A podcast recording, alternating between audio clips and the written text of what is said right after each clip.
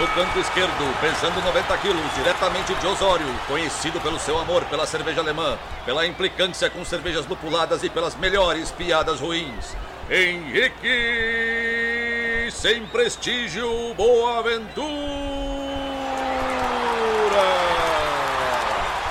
No canto direito, pesando 73 quilos, diretamente de Iraí, o príncipe do azedume, confeiteiro das pastry stouts, senhor das cajuminâncias, Estevão Careca Quitó.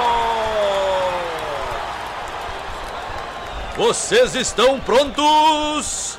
Começa agora o Braçagem Forte!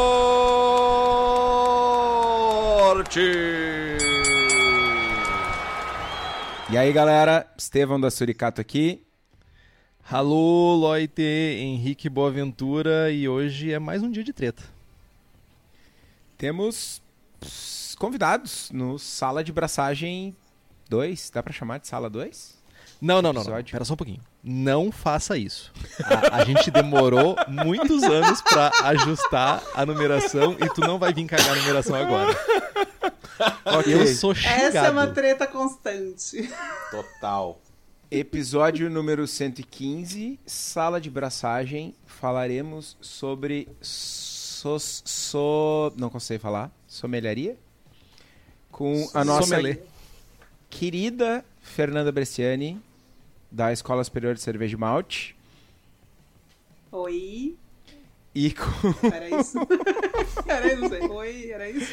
e com o Edu Pelizon do Instituto de Cerveja Brasil. Fala Edu. Fala aí, pessoal. Eu não sou tão querido pelo jeito, né? Porque ele falou querido pra Fer, mas não pra mim, mas fala aí. Cara, era pra ficar nas entrelinhas, né? Mas, né? Já que tu falou, é, a gente curte mais a Fê e tal, mas tudo bem. Mas é dia de treta. É dia de treta, sinceridade na veia, marretada. É isso aí, gente. Vambora. Sejam bem-vindos. Valeu, E galera. Obrigada. muito obrigado pela participação. Tipo, eu- Obrigada pelo convite, adorei. Eu também. Já, já, tô me, já, já, já valeu só pela essa abertura aí. Imagino que vem depois. valeu só pela risada, né? No final das contas, Pô. pelo menos a gente se diverte. Essa que é a intenção. É isso aí.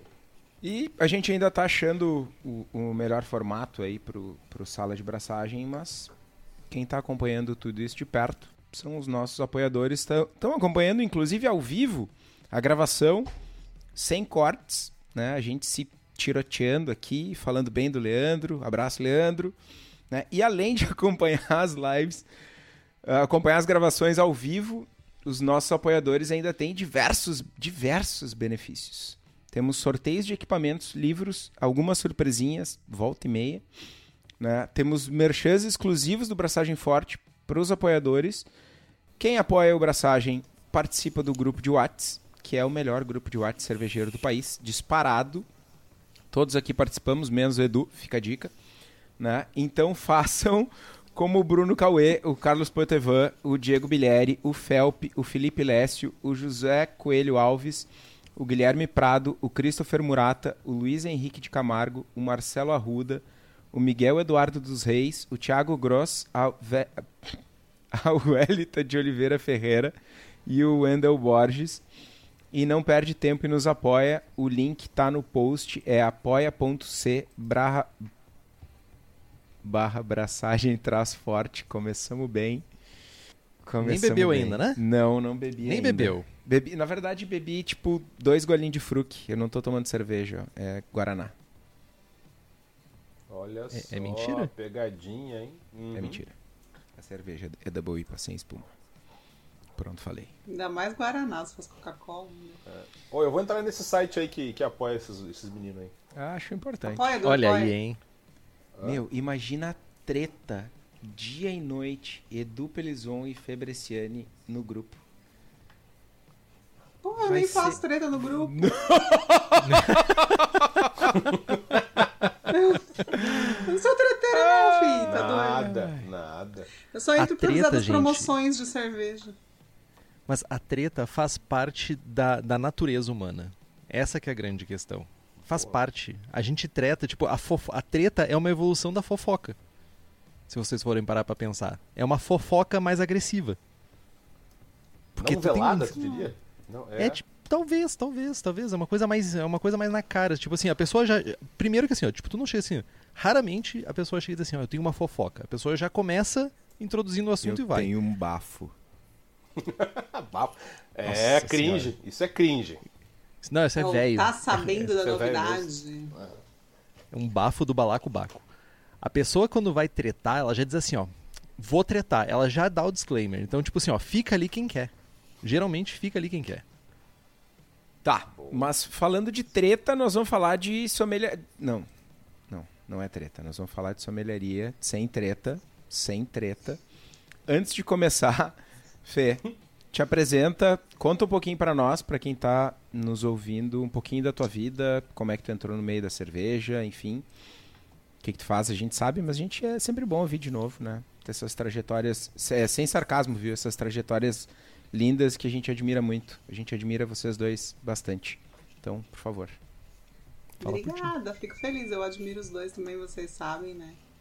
Adoro, inclusive, os dois. É, bom, um pouquinho da minha história. Eu sou a Fabriciane, é, hoje eu sou coordenadora da área de sommelieria da Escola Superior de Cerveja e Malte e professora de diversos cursos da, é, da área de produção, mais especialmente da área de sommelieria. Minha história na cerveja começou. Eu bebo cerveja há muito tempo, é, sempre gostei de cerveja. Eu lembro Baden-Baden, quando eu era mais jovem, Colorado, enfim. Mas eu nunca tinha parado para prestar muita atenção, né? Como era beber cerveja. É, depois que meu irmão abriu a escola, Superior de Cerveja Malte, eu comecei a beber com um pouco mais de atenção às coisas. E quem me levou, quase que me pegou pela mão e me levou é, a, a estudar a cerveja foi a Kátia Jorge num dia que eu tava comendo um fundi de chocolate. E aí ela chegou com uma. Não lembro se era uma porta ou uma stout, não vou me lembrar. Eu sei que ela me deu a cerveja e falou: prova com esse fundi. E eu olhei para ela, como muitas pessoas já devem ter feito aqui, falei: hã? Cerveja com doce? Como assim? Que coisa é essa? Ela olhou para mim com aquela cara de caixa e falou assim: toma, e depois me conta. E aí aquilo ali foi um na minha vida, né? A partir dali eu falei, não, vou estudar esse negócio. Hoje em dia, é, curiosamente, as harmonizações que eu mais gosto de fazer são cervejas com doces. E aí fui estudar sommelier, depois fui fazer curso de lúpulo, depois fui fazer curso de tecnologia, depois fui fazer mestre em estilos, enfim, aí não parei mais, até hoje sigo aí estudando. É, trabalhei uma época no mercado antes de entrar na escola, o pessoal pega no meu pé que diz que é fácil, né? Porque eu sou irmã do dono, é muito mais difícil, porque foi punk começar a dar aula lá, uma irmã muito exigente com os professores. Então eu tive um tempo de mercado, trabalhei em evento, trabalhei né, atrás de, bar, trabalhei naquelas, naqueles festivais malucos aí que só quem serve a cerveja sabe como que é. É, comecei a trabalhar com workshops, com treinamento de brigada, enfim, devagarinho, e uh, me tornei professora da escola depois de um tempo assumi a, a parte de coordenação. Junto com a coordenação, eu assumi a coordenação do concurso brasileiro de cerveja também. Fiquei dois anos aí fazendo, ano passado, ano retrasado. E hoje sigo aí. Tivemos que parar um pouco, né? Todo mundo, acho que todos os sommeliers pararam um pouco aí na pandemia. A gente teve que aprender um novo jeito de sommelierar.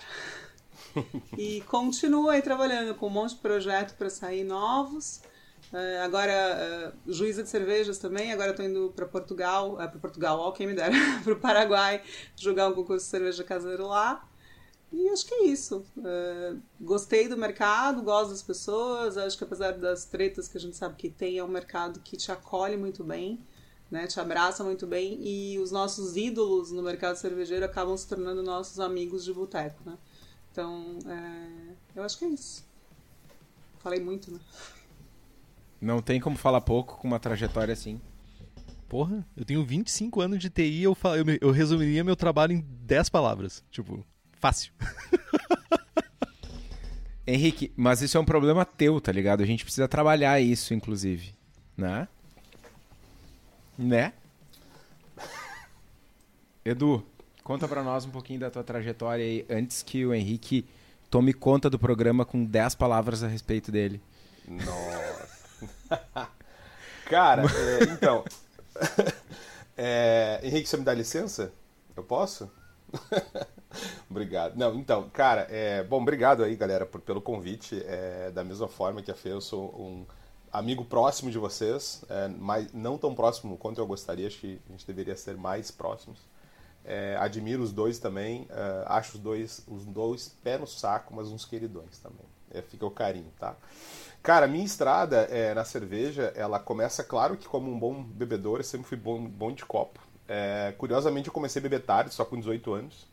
É, então, é, eu sou formado em administração, tenho MBA em marketing, mas eu comecei a provar cerveja diferente aqui num, num bar que chamava Cherry Blues, não sei se vocês são dessa época, mas que é, né, uh, cara, é onde nasceu o Mulligan, né, aqui em Porto Alegre, então é, eram os donos do Mulligan, e aí eles trouxeram a Erdinger, e aí ali tinha a Eisenbahn, então essas duas, essas duas marcas foram a minha abertura, assim, para esse mundo lá em 2000 e caquerada, bem, bem, bem tarde, mas eu entro mesmo no mercado cervejeiro depois que eu passei três anos na Irlanda, eu morei três anos fora, lá eu provei muita coisa é, diferente, apurei meu paladar, mas muito como, como, consumidor, tá? E servi, como eu trabalhei em bares, restaurantes, gerenciei bar, cerveja, uh, de, de, de, tudo que é coisa lá, eu peguei um pouco desse paladar. Voltando pro Brasil em 11, eu descobri que tinha cerveja de panela sendo vendida por aí, cerveja, e eu falei, cara, que, estro... que história é essa de tomar cerveja de panela,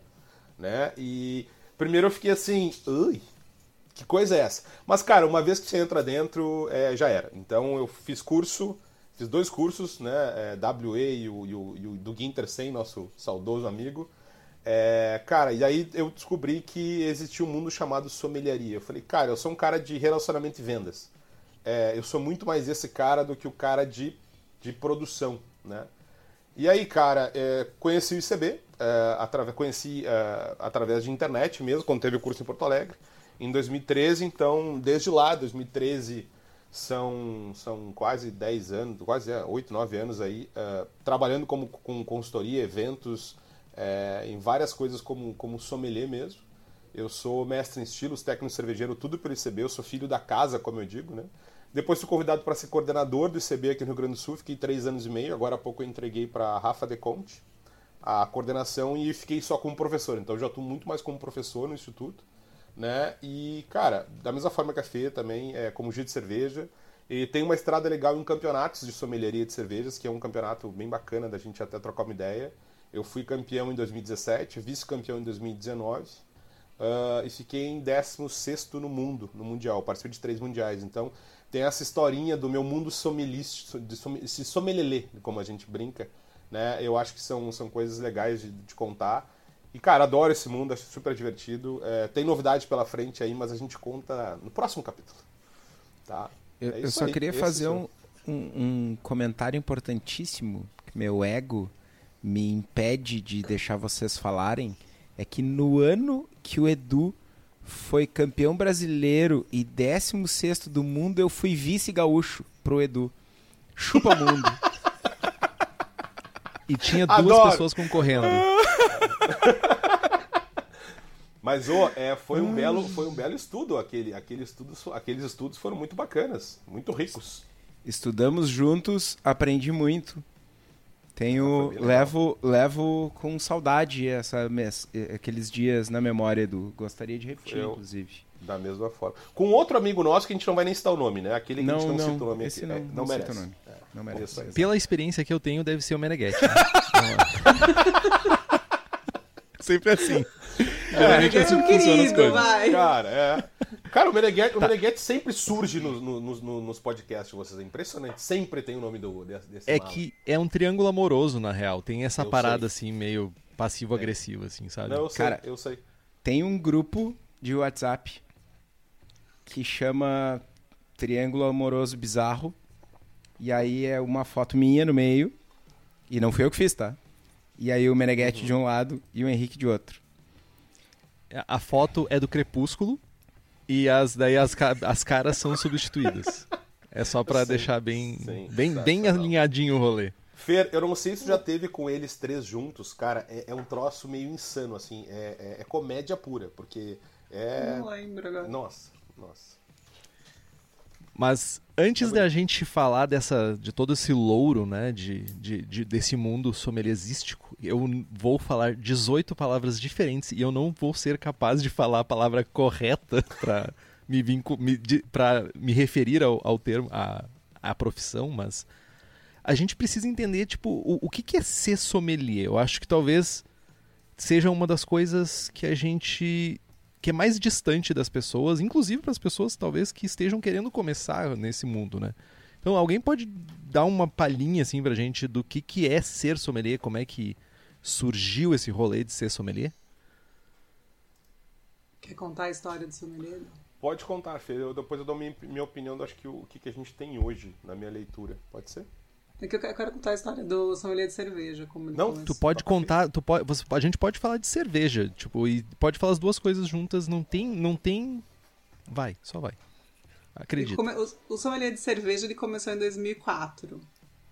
Né? Foi o primeiro curso de sommelier de cervejas do mundo. Isso é uma coisa que eu brinco muito com os meus alunos. Eu falo, vocês acham que né, super profissão de mil? Não, a gente é muito baby ainda. 2004 é pouquíssimo tempo, né? E é, o sommelier de cerveja ele, ele surgiu na Alemanha porque eles eh, chegaram num ponto ali onde as cervejas estavam. O que, que foi? A Alemanha eles- fazendo é, Há controvérsias, né? Há controvérsias. o que que ele surgiu na Alemanha? Não, é não, não, não, que é É que a Alemanha tá fazendo história?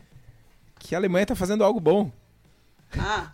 Ah, Oh, Não demorou muito, não Começou. é, não demorou muito. Round one. Tá, vamos lá. É, ele começou a ser desenhado em 2002, na verdade, né? É, por um alemão, o Wolfgang Stempfer, não vou saber falar, e por um austríaco, que eu vou ter que colar o nome dele aqui. Calma. Que esse é pior ainda. Axel Kisby. Acho que o Kisby eu falei melhor do que, o- do que o do Dr. Wolf. É, eles entendiam que a cerveja na Alemanha ela tinha perdido a pegada de a pegada gastronômica que ela deveria ter. Ela era muito mais barata que a água e ela estava perdendo mercado para várias outras bebidas mais simples, né? Então eles é, começaram a, a olhar assim de que maneira a gente vai fazer, de que maneira gente- o que, que a gente pode fazer para que a cerveja volte a ser valorizada na Alemanha. né?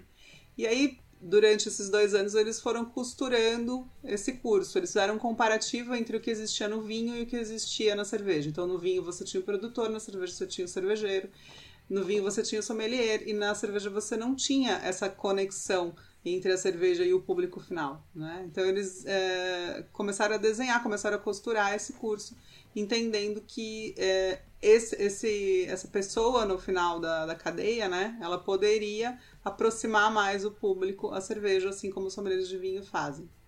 E aí eles desenharam o curso em 2004. É, a, a receptividade é, desse curso foi terrível. Né? É, eles fizeram uma reunião com vários cervejeiros alemães para falar do curso, para explicar o que eles estavam fazendo e literalmente um, dos, um deles, eu não vou me lembrar qual foi, tomou uma cuspida na cara de um dos cervejeiros que absurdo, você tá louco, tá, tá, tá, tá, tá, tá. então é, foi é, quase que inviabilizou todo o projeto. literalmente uma cuspida Literalmente uma cuspida. entre alemães. Será que eles não estavam simplesmente se cumprimentando? Pode ter acontecido isso, tipo. Tipo, talvez alguém de fora não era ah, ah, alemão ou Olha. austríaco ali no, no rolê, sabe? Olha, não sei, a história que eu sei, que eu conheço é essa, que quem me contou foi a Selene, inclusive, né?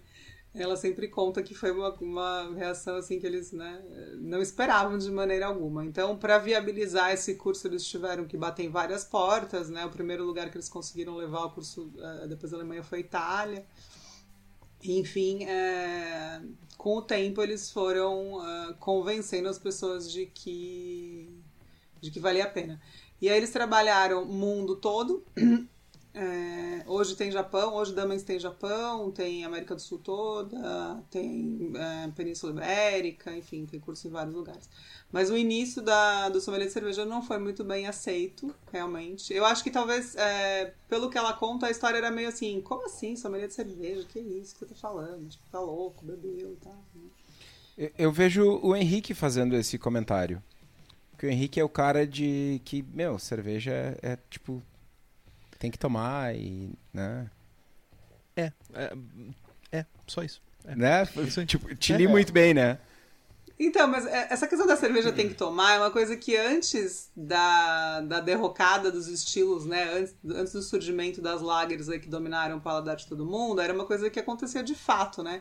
Depois que as lagers passaram uma rasteira geral na galera, meio que as pessoas perderam. É aquilo que a gente brinca, a gente tá em quantos por cento, gente? 2, 2 ainda, 2,8, 3%? Tá, mas, mas brasileiro, de cerveja diferente, cerveja artesanal? Mas essa rasteira das lagers, isso é 1960.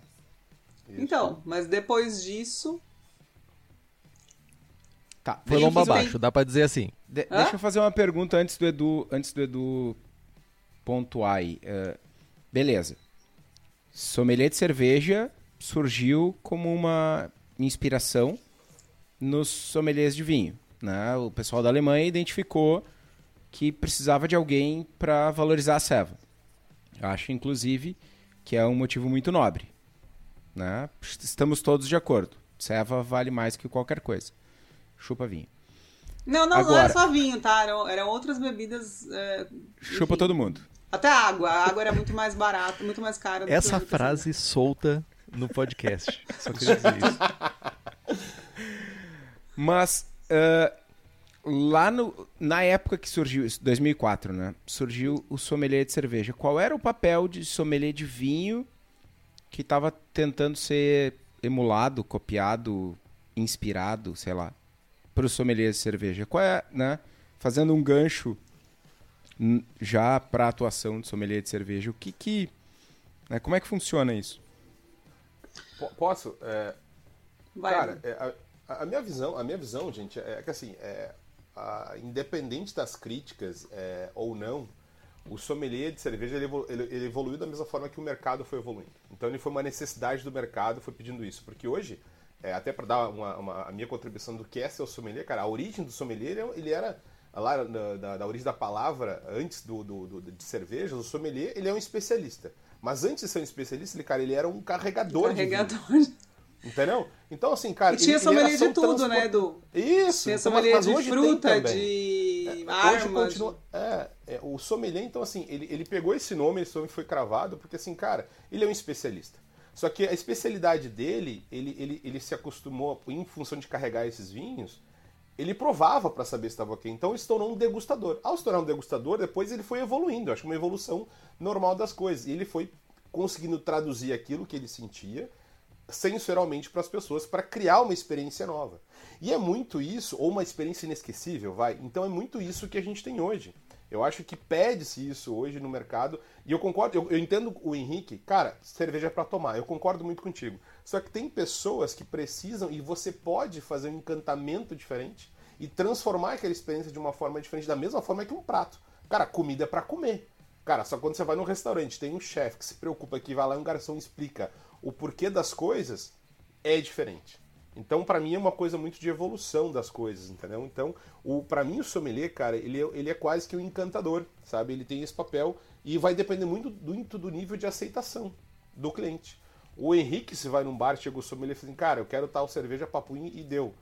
Agora, tem pessoas que vão querer um pouco desse encantamento e ajuda na experiência. O beber e tomar uma cerveja sabendo um pouco da história, storytelling por trás, entendeu?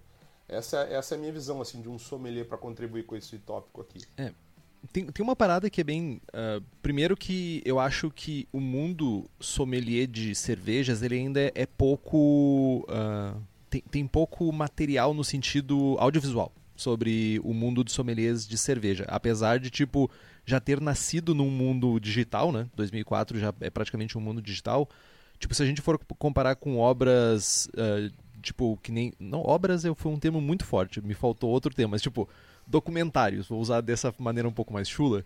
Tipo, tem vários documentários sobre o mundo de sommeliaria, sobre ser sommeliers de vinho, uhum. e inclusive com uma parada que traz uma visão mega. Hypada. usar esse. arrogante. Mas é que. Do Também. mundo de sommeliers de vinho. Tipo assim, a posição de um high sommelier, aquela pessoa intocável, é quase como se a pessoa cagasse ouro, velho, pra ser bem honesto, assim. Tipo, é uma parada mega distante e quase. Quase que o esforço é realmente para criar esse distanciamento, né? E aí que vem o, o, a minha grande treta. Termina, Henrique, termina, Henrique. Tem 500 mil aspas, é Não, eu isso? tenho três questões. Não, termina, sobre termina. São bonzinhos. Nossa. Não, é só que, tipo, ah, e, e aí que quando, quando eu- o Edu falou, tipo, ah, o que, o que o Henrique fala sobre o bebê, é que pra mim o- a, a cerveja, ela é o inversamente, é, o inverso do vinho. O vinho quase que distancia as pessoas pelo preço, pela questão do, do tomar e, tipo, gastar uma grana. Tipo, e a cerveja pra mim, ela é muito aproximar. Tá, vamos lá. Antes, Mas vai lá. antes dos nossos convidados falarem, eu só queria fazer um comentário a respeito da pauta. Tínhamos uma pauta. Acabou ela. Tipo, foi pela janela, fudeu a barca geral. E vai tá bom. a E gente, vai a tá bom. gente tá mais ou menos ali em algum lugar. Tá, A não, mas tá- Edu, não, não tá Edu, lá. longe. A, A- curva a Fê- já tá lá atrás, cara. A curva ficou pra trás. A gente passou Fê, reto. Vai, vai. Tá, eu não vou demorar muito, eu vou falar os meus pontos meio rapidinhos. Então, o primeiro ponto, acho que vale a gente lembrar que quando a gente fala de sommelier de vinho, a gente tá falando aí de século XV, né? Século XVI, século XV. Então, tipo, vai ter mais um material, obviamente, né? É, a história do sommelier começou no século XIII, onde ele é, carregava as coisas, foi pro século XIV, enfim, acho que não, acho que foi no século XIV que ele começou a carregar, e aí tinha outro nome, inclusive, que eu não vou saber pronunciar agora em francês. É, então a gente tá falando de. Hã? Enochato. Não, não. Eu tenho na minha Enochato. cola, pera. Posso parar no meio pra pegar cola, gente? Tu vai ler a cola e não vai conseguir ler igual. Tipo, é que nem eu falando sommelier. É chanson. É, Eu- eu é vou- chanson. é chanson. Ou escan, escan, escansão, tá? É, abri meu Outlook sem querer. Também não. E, então, assim, a gente tá falando de um negócio de muito tempo, né? Então, óbvio que vai ter mais material, não tem como fugir disso. A gente tem toda a questão de que o vinho, é, na época do Império Romano, sempre foi considerado bebida dos deuses, enquanto a cerveja era considerada bebida da população no geral. Tanto que se você pega, inclusive, se você for estudar é, registros, você vai ter muito mais registro de vinho do que de cerveja, porque cerveja era tipo, né, pro Zé, né? Tipo, qualquer coisa. E o vinho não, o vinho era a bebida dos deuses. Então, é a partir daí que vem essa questão do vinho ser muito mais valorizado que a cerveja. Um outro ponto que eu acho importante a gente falar, você falou que o vinho afasta, o vinho tem tido um movimento totalmente contrário hoje em dia. Eles estão fazendo vinho em lata para levar para praia, eles estão é, fazendo. Ah, saiu uma campanha, eu não consegui. Eu, eu vi essa campanha duas vezes e não me lembro onde é que foi, provavelmente no YouTube, e esque, acabei esquecendo de salvar. Mas que, que traz o vinho assim, ó, pro piquenique, pro, pra pipoca no sofá, pra, pra justamente trazer o vinho para próximo das pessoas. Ainda existe na cabeça das pessoas que você gastar dinheiro em vinho vale mais a pena. Por exemplo, você gasta tranquilamente 100 reais numa garrafa de vinho, mas se você gastar 80 reais numa garrafa de cerveja, é, um- é um absurdo. Então, eu acho que o sommelier, ele ajuda muito nesse ponto também, né? É, eu faço, todo final de ano, eu faço um post chamado Cervejinhas de Reveilão. E aí eu posto cervejas espumantes, é, cervejas é, mais espumantes, com rolha, enfim. É o post que eu compartilho o ano inteiro que mais tem interação. E as pessoas começam a me perguntar onde eu acho cerveja pra comprar, é, me dá dica, não sei o que, não sei o que. E eu ponho sempre cervejas que, que não são tão difíceis de encontrar, algumas coisas nacionais, algumas coisas importadas. Eu tenho várias amigas minhas e vários amigos meus que trocaram espumante de fim de ano por cerveja, mas eles nunca tinham feito isso por quê? Porque eles não conheciam. Então o trabalho do sommelier é muito esse, é você levar para as pessoas, né, explicar para as pessoas, é, fazer elas entenderem, porque cara, você está falando de um- uma bebida que tem, de acordo com o último BA, aí, 156 ou 157 estilos. Então assim, é muito mais difícil. O vinho, a gente que não estuda tanto vinho, a gente sabe a diferença mais ou menos. Você sabe que se eu, se eu quiser um vinho mais intenso, eu vou pegar um Cabernet. Se eu quiser um vinho um pouco mais suave, eu vou pegar um Merlot. Então as, as uvas, elas te dão essa direção. Agora, quando você fala de cerveja, a gente tá falando de coisas muito diferentes. Muito diferentes mesmo. Então, se você não tiver alguém para talvez te pegar pela mão ou te, né, te explicar isso, é, fica um pouco mais complicado. Então, o trabalho do sommelier eu enxergo muito como sendo isso. Além do serviço, que para mim é um dos pontos fundamentais, isso para mim faz muito sentido. Edu, Edu, vai lá. só deixa eu fazer uma tretinha. Mini, Claro. Vai. Solta. mini, Vai. mini. Esse lance da uva, do, de, que a gente sabe que o vinho, não sei o que, isso é um bagulho muito da nossa cultura. Da mesma forma que aqui no sul, que, que no Brasil, de uma maneira geral, a gente não, não tem cultura cervejeira, não faz parte da, do, do contexto histórico social brasileiro, uh, para outros países a, a cultura do vinho não faz parte do contexto histórico social. Então essa associação de que a gente sabe que Cabernet é isso ou que Merlot é aquilo, talvez não faça sentido para outros para outras regiões. Então, tipo, no nosso, sim. no Brasil faz sentido o teu comentário, fora não, só isso. Sim, sim, só eu tô falando do Brasil. Mas então, é, eu, eu queria. Eu, o ponto que o Henrique fala é que uh, o vinho, a, a, a cerveja agrega mais, eu acho que também é uma questão cultural. Eu acho que sim, o vinho tem essa pomposidade, essa arrogância que se foi construída, e eles se deram conta, talvez pela entrada da cerveja que cresceu ou não, mas eles estão. Eles, o, o, mundo do vinho tem muito a crescer ainda, na minha opinião, e a gente tem muito a aprender com eles, porque eles estão há, muito tempo na frente, olhando para a parte de sommelharia, tá? de serviço que eu digo. É, mas assim, cara, se você perguntar hoje em dia por um brasileiro em geral, e não é nenhuma crítica, é assim, que quando você pensa no jantar, normalmente se pensa num jantar romântico, vamos pegar aqui esse cenário, é, é vinho ou espumante. Né? Aí você fala, vamos pro parque, pro churrasco, cerveja. É, é, é, existe essa questão cultural. Cara, vai pra Espanha ou pra França e faz a mesma pergunta. Muda. Porque lá a cultura do vinho é muito forte. Então não, não tem essa questão, na minha opinião, tá? De agregar ou não. É uma questão muito cultural. É, mas é, que, que, a cerveja ela é mais solta e mais divertida, é. E eu acho que é esse o aprendizado que nós, sommeliers de cerveja, temos que olhar para o mundo vinho, mas ter uma, um olhar mais divertido, né? mais solto, para não chegar nessa arrogância que o Henrique colocou, que eu concordo. Mas também eu acho que é um pouco pessoal, tá? É, é, é eles mostrarem esses super poderosos, né? Digamos assim.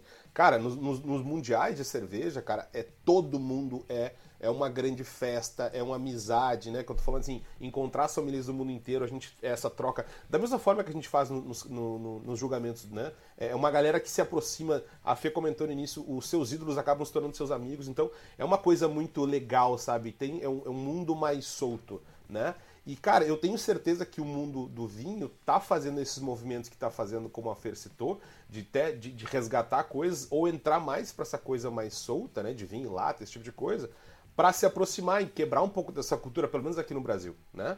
E, cara, é, essa coisa da pomposidade, só para te ajudar, eu, eu tenho um evento que eu fiz três edições só, né? Que é o MMA Cerveja versus Vinhos, há anos atrás, tá? Foram três edições com um amigo meu, sommelier de vinhos. E a proposta era convidar um chefe, a gente convidava o público, obviamente era um evento pagante, né? E as pessoas vinham e degustavam a mes o mesmo prato com uma cerveja com vinho ao mesmo tempo, né? Cara, é, e a primeiro, o primeiro evento foi com o público dele, na loja de vinhos dele, com o chefe que ele convidou.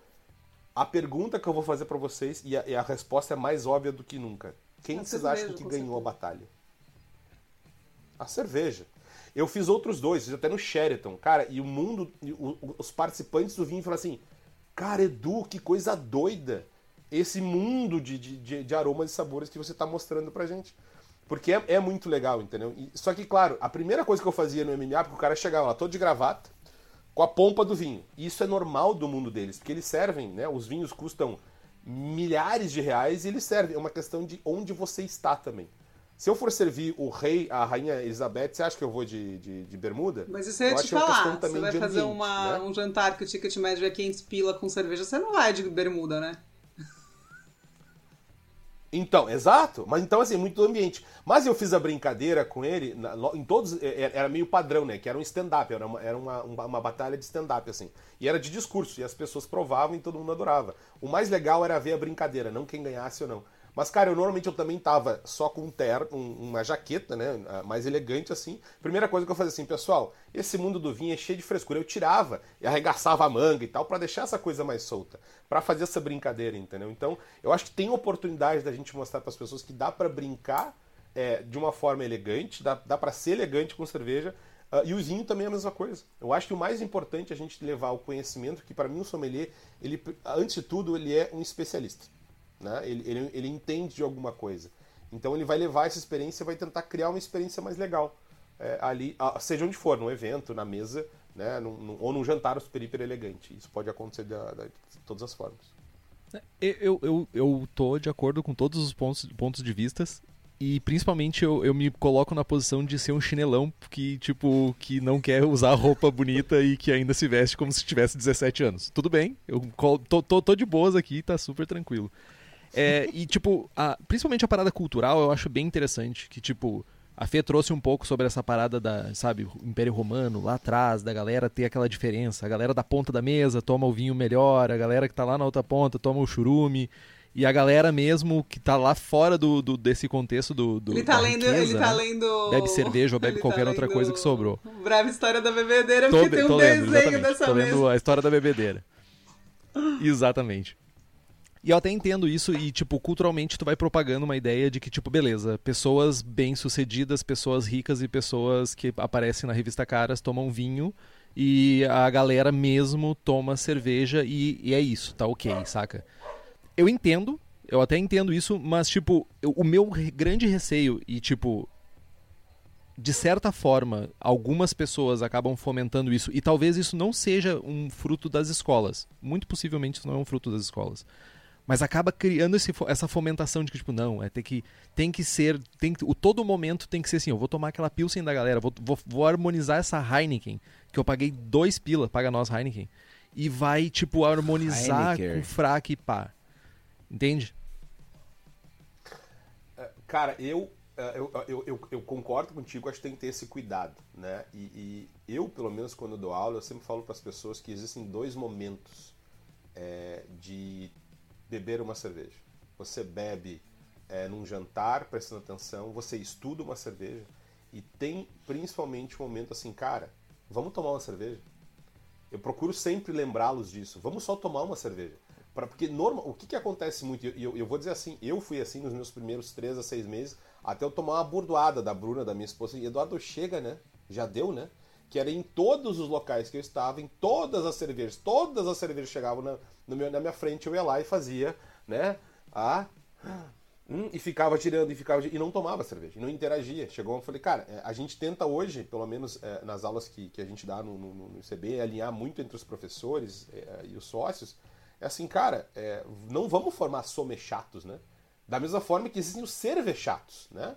Então a gente tem que ter esse cuidado de passar, porque você ensina muita coisa, ele sai, ele sai muito feliz, e às vezes ele quer mostrar esse conhecimento. Isso é natural.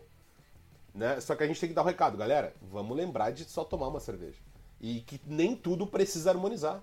Né? Mas, cara, que harmonizar é do caralho? É. Entendeu? Então é. Eu faço isso também é, do. É talvez de uma forma até um pouco mais brava, assim. Eu falo, vocês têm que me prometer nesse momento que vocês não vão sair daqui sendo beer chatos. Porque a partir do momento que você avalia toda a cerveja que você toma, você perde o tesão de beber. Então, assim, às vezes você vai sentar num bar com os seus amigos que não conhecem cerveja, que não entendem de cerveja, e eles vão tomar uma cerveja que tá com diacetil lá no teto, e eles vão virar pra você e falar, meu, olha que cerveja boa. Você vai falar o que pro cara? Nossa, essa cerveja está com diacetil. Foda-se. Não, você vai falar, mano, tá muito boa, toma aí, manda ver, sabe? Tipo, para de ser beer chato. E, e assim, outra coisa que eu pego muito no pé é essa questão de, de criticar também, né? De fazer críticas à cerveja em aberto. Eu acho que a gente tem que tomar muito cuidado com isso também. Como profissionais, a gente vende a cerveja. Então, para vender, você tem que ressaltar as características positivas dela, não ficar falando mal, né? Seja de marca, seja de, de cerveja, seja de cervejaria, enfim. Né? Eu acho que como profissionais a gente tem que tomar esse cuidado. Mas eu acho que é, eu, eu, não, eu não acredito que tenha professor que em sala de aula, indiferente da escola que seja, que em sala de aula é, treine as pessoas para ser esse beer chato aí que fica caçando defeito, que fica avaliando, que fica falando o tempo inteiro. Eu acho que não. Então. Eu não acho que casse. Não, tá? tem gente que Eu não caça. acho que casse as pessoas. Mas eu caça, acho que também. Não, não, eu não acho que os professores. Desculpa, ah, eu não acho que os professores incentivem ou barra ensinam isso. Mas ao mesmo é. tempo não brecam. Eu, e eu sei que, tipo, muito. é um ser humano, mas, tipo, tem, tem um, um papel importante de também dizer assim, ó. Não, eu breco em sala deu, de tá? aula. Tá? Tu não é, tipo, só, só isso aqui. Não, eu, eu entendo. Mas, tipo assim, o, pro, o problema não é incentivar as pessoas a serem isso. para mim, o problema é também não dizer, tipo assim, cara, para de botar foto olhando pra porra de um copo no teu Instagram. Tipo, para. Só para. Não faça isso o tempo todo, por favor, sabe? Tipo, não é, não é todo momento isso. Mas uh, uma coisa que, que é mega importante antes do que Tozinho falar é que a gente tava falando de vinho aqui também, né? E uma das coisas que também compõem a criação de vinho é fermentação. E falando em fermentação, a gente lembra automaticamente da Levtech, né? Que além de leveduras para fazer cerveja, a Levtech tem bactérias, bretonomices e também coisas para fazer outras bebidas, como hidromel, cidra, uísque e cachaça. E tem um atendimento que é assim, ó, repetaculê. Melhor do mercado, eu diria. E para ti que é profissional, a Levtech oferece mais de 50 tipos de leveduras, consultoria em boas práticas de fabricação, controle de qualidade, montagem de laboratório, treinamento de pessoal e banco de leveduras. Então acesse o site levtech.com.br, faça suas compras e principalmente, acima de tudo, diz que estava no meio de uma treta falando de sommeliers e ouviu aqui e disse que vai comprar só porque ouviu aqui. Agora que tô, tu pode dar teu... Cara, tem tantas coisas que eu tô até nervoso aqui. Duas Ele chegou a horas escrever, não olha ali, ó. Primeira vez em cinco anos que ele escreve uma coisa. Cara, ah, primeiro de tudo, Acabou a pauta. come- começando pelo. É, a pau- pauta acabou, azar, né? Começando pelo final. Ah, eu tô dando aula na, no Science of Beer e na minha última aula do sommelier. ah, enfim, rolou um momento, tinha uma cerveja que tinha uma variação de lote. E algumas pessoas na turma, tipo, ah, essa cerveja tá ruim, ah, minha cerveja tá muito ruim. E, tipo, ah, um ambiente de aprendizado, ok, né? Mas eu vi uma oportunidade. Porque estávamos num ambiente de aprendizado, vale tudo, né? A gente não tem o vocabulário ainda. A gente pode falar que, né, que pano, pano sujo é, sei lá, problema de fermentação é pano sujo e coisas piores e tal. Mas eu vi uma oportunidade que é justamente trazer esse debate para aula de que e aí eu, eu boto o chapeuzinho do Estevão cervejeiro, do Estevão que trabalha no festival, do Estevão que atende público, né? E que tem contato com pessoas que fazem o curso de sommelier e como o Edu falou, sommelier é o especialista. Só que esse discurso é muito, muito, muito perigoso. Porque o cara vai lá, faz um curso de 100 horas, que não interessa o valor que ele pagou, não interessa a instituição que ele fez, se fez na Domen, se fez no ICB, se fez na escola, se fez no SAI, se fez na puta que pariu. 100 horas não é nada. 100 horas não forma especialista nenhum. E aí o Estevão, deixa eu, deixa eu agora, agora eu tô brabão. Mano, o cara faz o curso, bota o chapeuzinho, sou sommelier, especialista, moda foca. Eu vi, eu vi isso acontecer, ninguém me contou. O cara chega na frente do stand da cervejaria e diz: Vou te dar a honra de provar a tua cerveja. Vai tomar no olho do teu cu, filha da puta! Carteirada que não vale nada. Cara, curso não, de 100 velho, horas. não, não, não, não, não. Para curso tudo, de para 100 tudo. horas Não, para foi genial, tá? Não, Eu imaginei um monte de 100 horas Eu reunidas. quero fazer uma pausa sabe? aqui para dizer que eu sou contra o uso da Cara. palavra especialista. Para mim, é, a minha família é toda, é, é toda acadêmica, né? Meu irmão tem doutorado, papapá. Então, para mim, especialista é quem fez especialização. Eu sou contra o uso da palavra especialização em qualquer coisa que não tenha lato senso.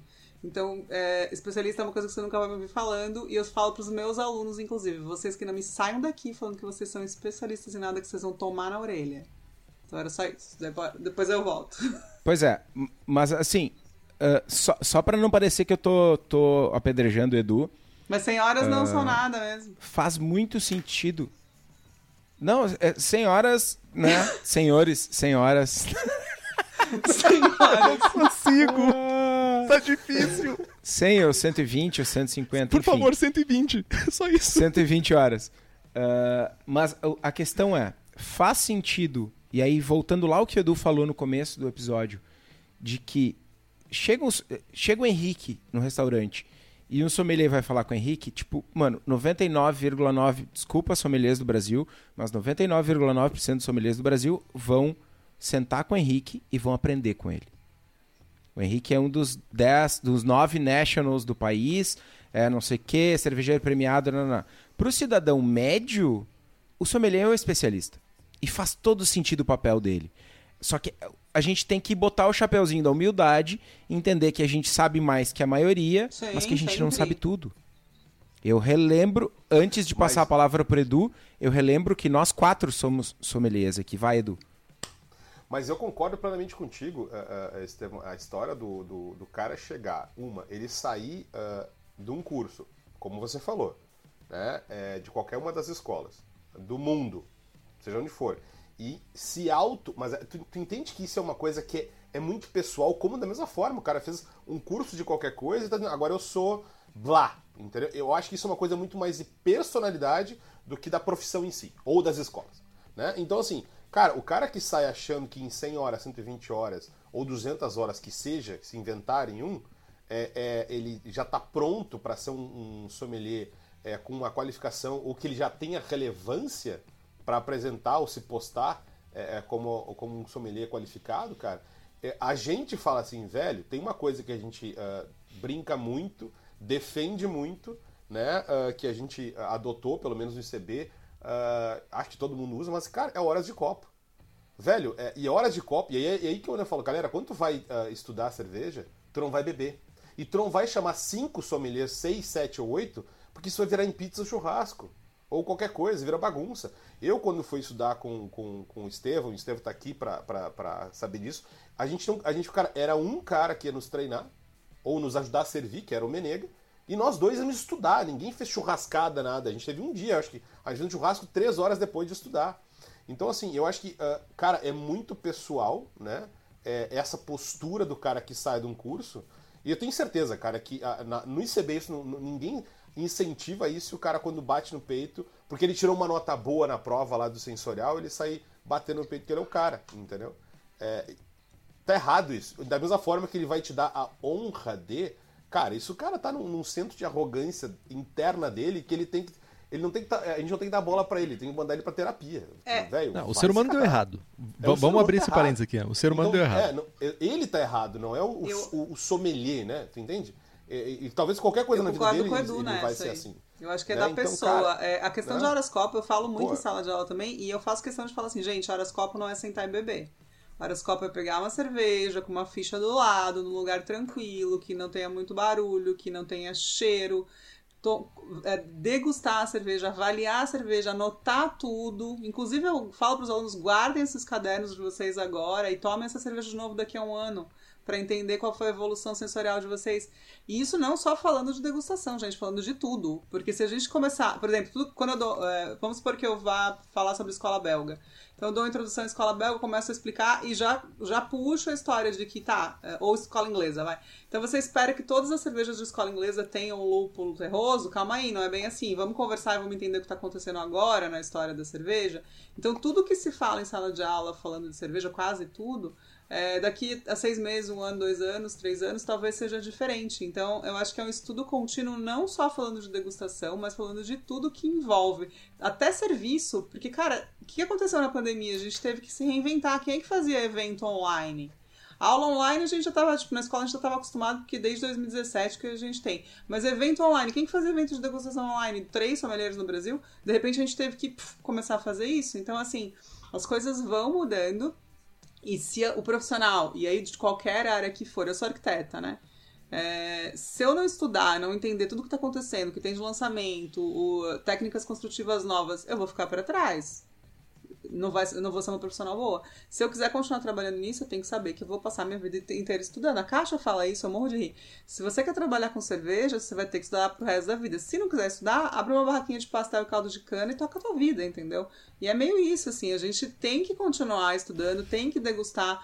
É, eu não gosto de cerveja lupulada, não sou muito fã de IPA. Até lupulada sim, mas IPA não é a minha primeira escolha numa TEP. Isso quer dizer que eu não tome? Não, eu tomo pra caramba, porque eu preciso estudar essa cerveja.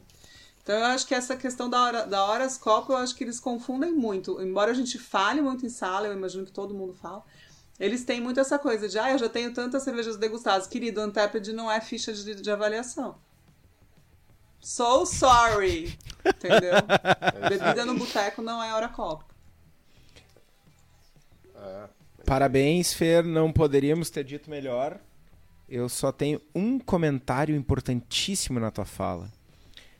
Vocês, nobres ouvintes, vocês não precisam fazer as suas degustações e anotar no papel. Vocês podem acessar scoresheets.cc e fazerem as suas súmulas online. E se vocês gostarem da ferramenta, vocês ainda podem virar apoiadores. E quem apoia o Braçagem Forte é apoiador e tem features exclusivas no Eu- Scoresheet CC. E pior é que eu recomendo pra Beijo, caramba Monique. e eu esqueci Vai, de falar, Henrique. mas tudo bem. Em sala de aula eu recomendo, inclusive. Deixa eu aproveitar uma coisa que eu achei eh, agradecido, muito importante. Deixa eu aproveitar um gancho que o Edu trouxe e eu já quero também é uma dúvida um pouco do meu lado, tá? Quando a gente falou, vou encadear vários assuntos, mas eu vou chegar numa pergunta.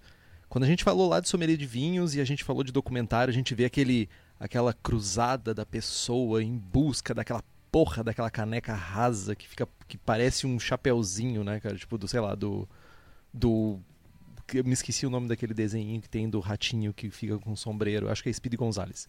Enfim. Topodídio. E. Não é. Não, cara. Não, não é Topodídio, cara. Tipo, as tuas referências são péssimas. né? Nunca se esqueça disso.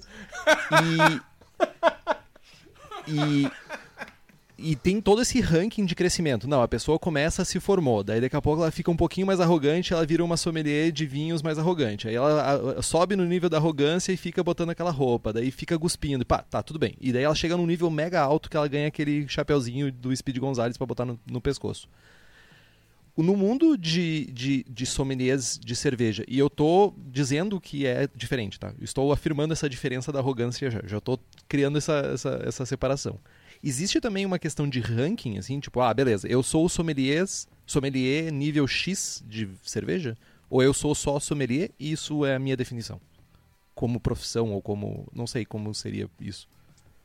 É, eu acho que você está falando, Henrique, muito mais. ah, podemos fazer uma comparação, talvez, com Ou os do Cicerone também. por exemplo?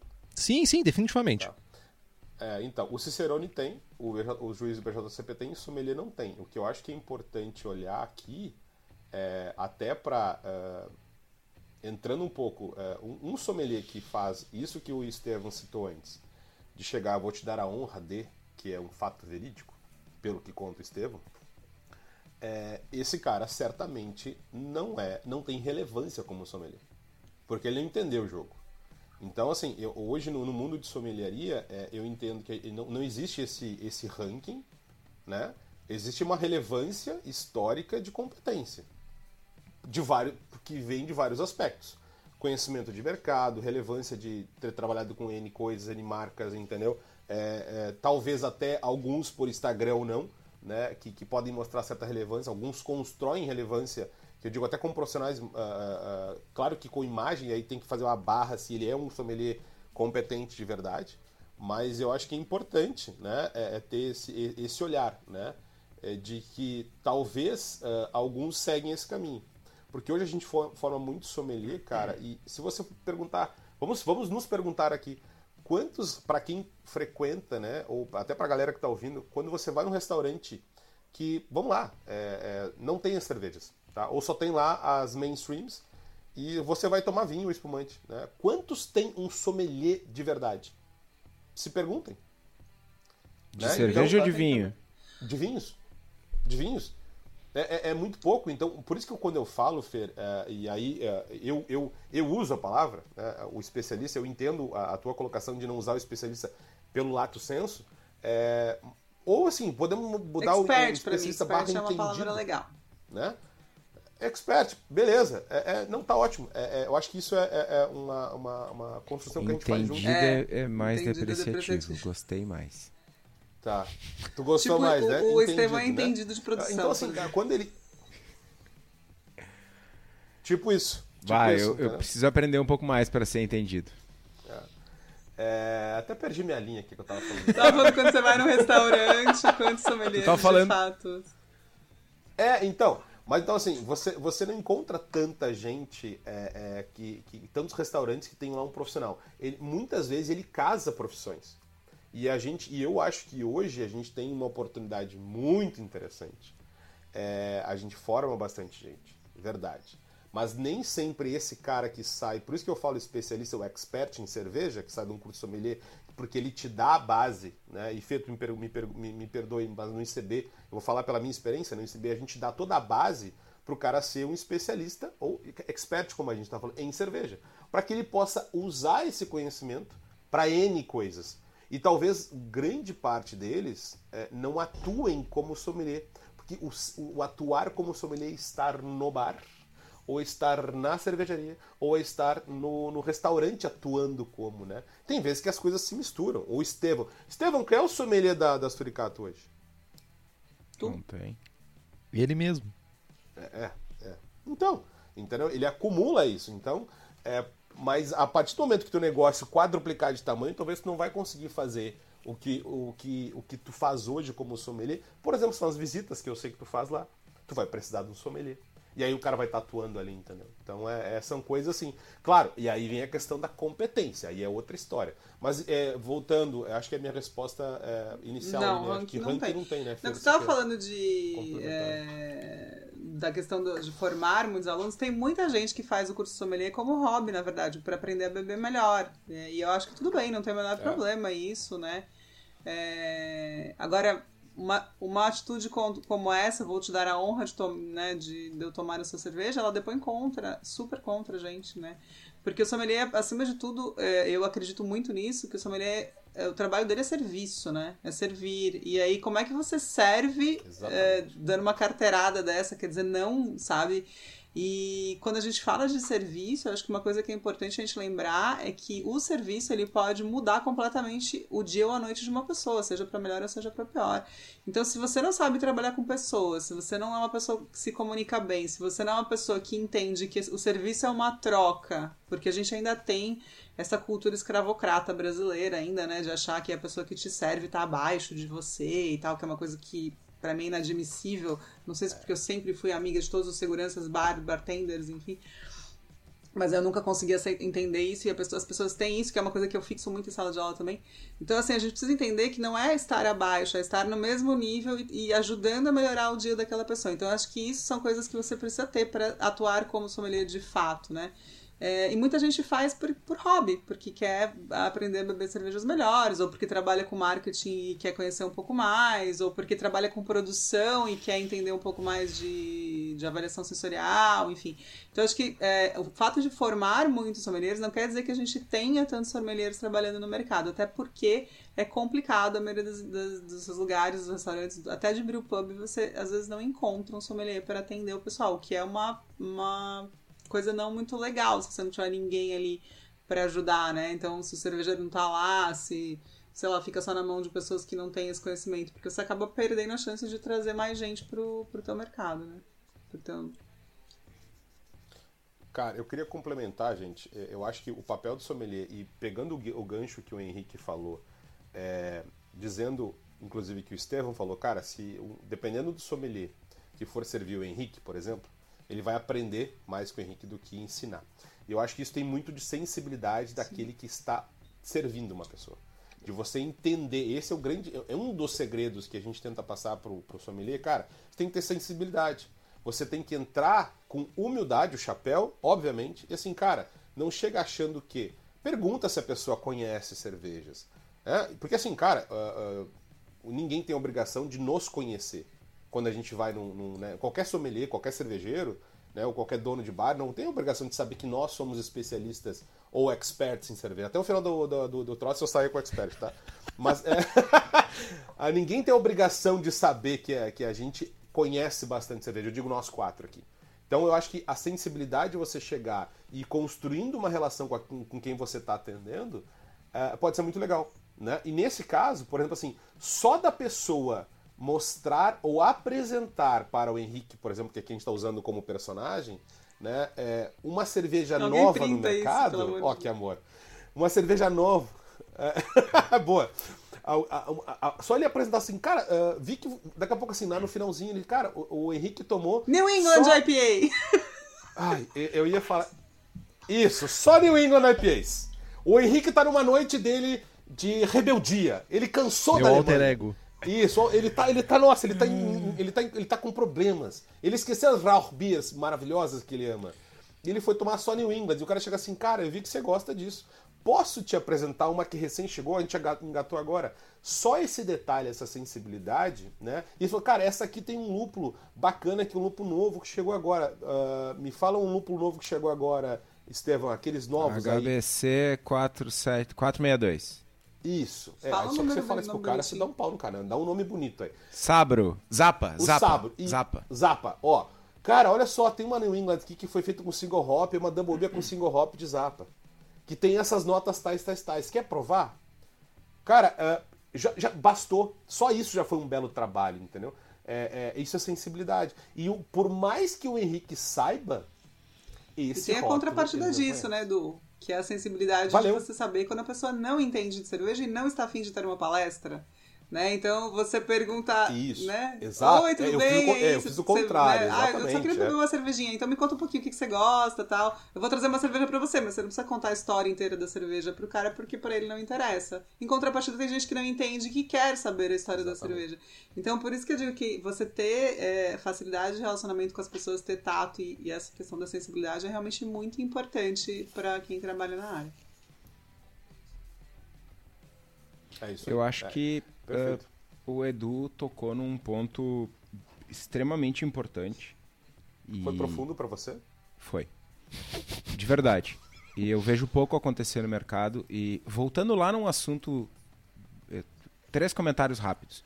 Um assunto que a gente deixou passar, que a gente começou a falo- falar da, da postura ruim de algumas pessoas, né? Que é um lance de arrogância da pessoa e tal. Acho que eh, nós todos, eu não digo que a gente falha, mas a gente tem uma oportunidade de ser mais incisivo. Eu, Edu e Fê trabalhamos em escolas. eh, Henrique, junto comigo aqui no Braçagem, a gente tem uma oportunidade de mostrar para as pessoas que elas não têm a permissão de serem pessoas ruins, que elas podem ser mais humildes. né? Então, acho que não é que a gente falha, mas a gente tem uma oportunidade de ser mais incisivo. Ponto 1. Um. Ponto 2. Quando o Edu fala, né, usando o exemplo do Henrique ali, do, do que, que a pessoa vai aprender com o Henrique e tal. Cara, o serviço, ele não precisa ser uma palestra, como a Fê falou, e não, pode, não precisa ser um aprendizado. Mas, cara, a gente está aqui num podcast, quatro pessoas, nove da noite, mais não sei quantas pessoas assistindo ao, ao vivo, mais milhares de pessoas ouvindo em casa ao longo da semana, falando de Seva, porque Seva é divertido. Então, alguém que está fazendo um serviço no bar, independente se está servindo Gordon Strong, que, é, sei lá, uma referência mundial, ou Estevão, que é um nada, essa pessoa pode estar tendo um papo legal e divertido sobre cerveja. Isso é um ponto muito importante. E aí o último pontinho é que a gente falou de lúpulo. E falando de lúpulo, né? Quem traz o Zapa para o Brasil é a Hops Company. Eugênio, Thiago e toda a equipe estão agora, nesse momento, lá no Canadá, esperando para entrar nos Estados Unidos para fazer a seleção de lúpulos 2022. Eu tô assim, ó, ah, ansioso, ansioso para começar a receber as fotinhos do Thiago e do Eugênio com a seleção dos lúpulos que eu vou estar usando, eu e que vocês podem estar usando ano que vem aqui no Brasil, porque eles estão lá selecionando lúpulo, visitando fazenda, visitando moinho, trazendo o que tem de melhor de lúpulo nos Estados Unidos para cá, para cervejarias. Então, se vocês têm interesse nos lúpulos da Hops Company, hopscompany.com ou falem com o pessoal lá no Instagram, que, meu, é só alegria, velho. Brilhante. Mas eu Levantei queria essa bola, hein? Levantei essa bola bonito, hein? Ô, coisa linda. obrigado. esse time, hein? O Edu trouxe uma parada também que eh, eu, não tinha, eu não tinha parado pra refletir sobre essa, essa questão e eu me lembrei de uma passagem, de um- uma vez que eu fui num restaurante, um restaurante alemão aqui, de, que ser- não é alemão, mas é que serve comidas alemãs em Porto Alegre. E logicamente eu sentei na mesa e comecei a tomar Rauchbiers. E a pessoa veio e seguramente a pessoa, e não tô querendo desmerecer a pessoa, mas tipo, pela comunicação e tudo isso, a pessoa não tava ali como sommelier. Eu acho que talvez a pessoa nem tivesse essa formação. Talvez ela tivesse um treinamento, bem, bem, bem bom treinamento, inclusive. Mas ela pegou exatamente o que o Edu falou. Ela começou a observar que eu tava tomando cerveja defumada. E daí ele viu que eu tomei duas Mertens e daí ele disse assim: ah, olha só, a gente também tem esses outros estilos que também são defumados, tô vendo que tu curtiu e tal. Então eu, eu acho que. é aí que tá beleza. E aí que tá. É uma parada muito mais pessoal e, e é muito distante do, do, do arrogante. é não, é- tem muito a ver com pessoas, com ler pessoas, com ler o momento, com estar tá prestando atenção e não somente com aquele rolê assim. Ora, vejam só, eu vim aqui e digo para você, você deve comer esse pato ao molho de alguma coisa com essa cerveja. Ah, não, mas aqui olha só, eu não, não curto cerveja defumada. Eu não perguntei se tu gosta de cerveja defumada. Eu tô dizendo para te beber essa cerveja.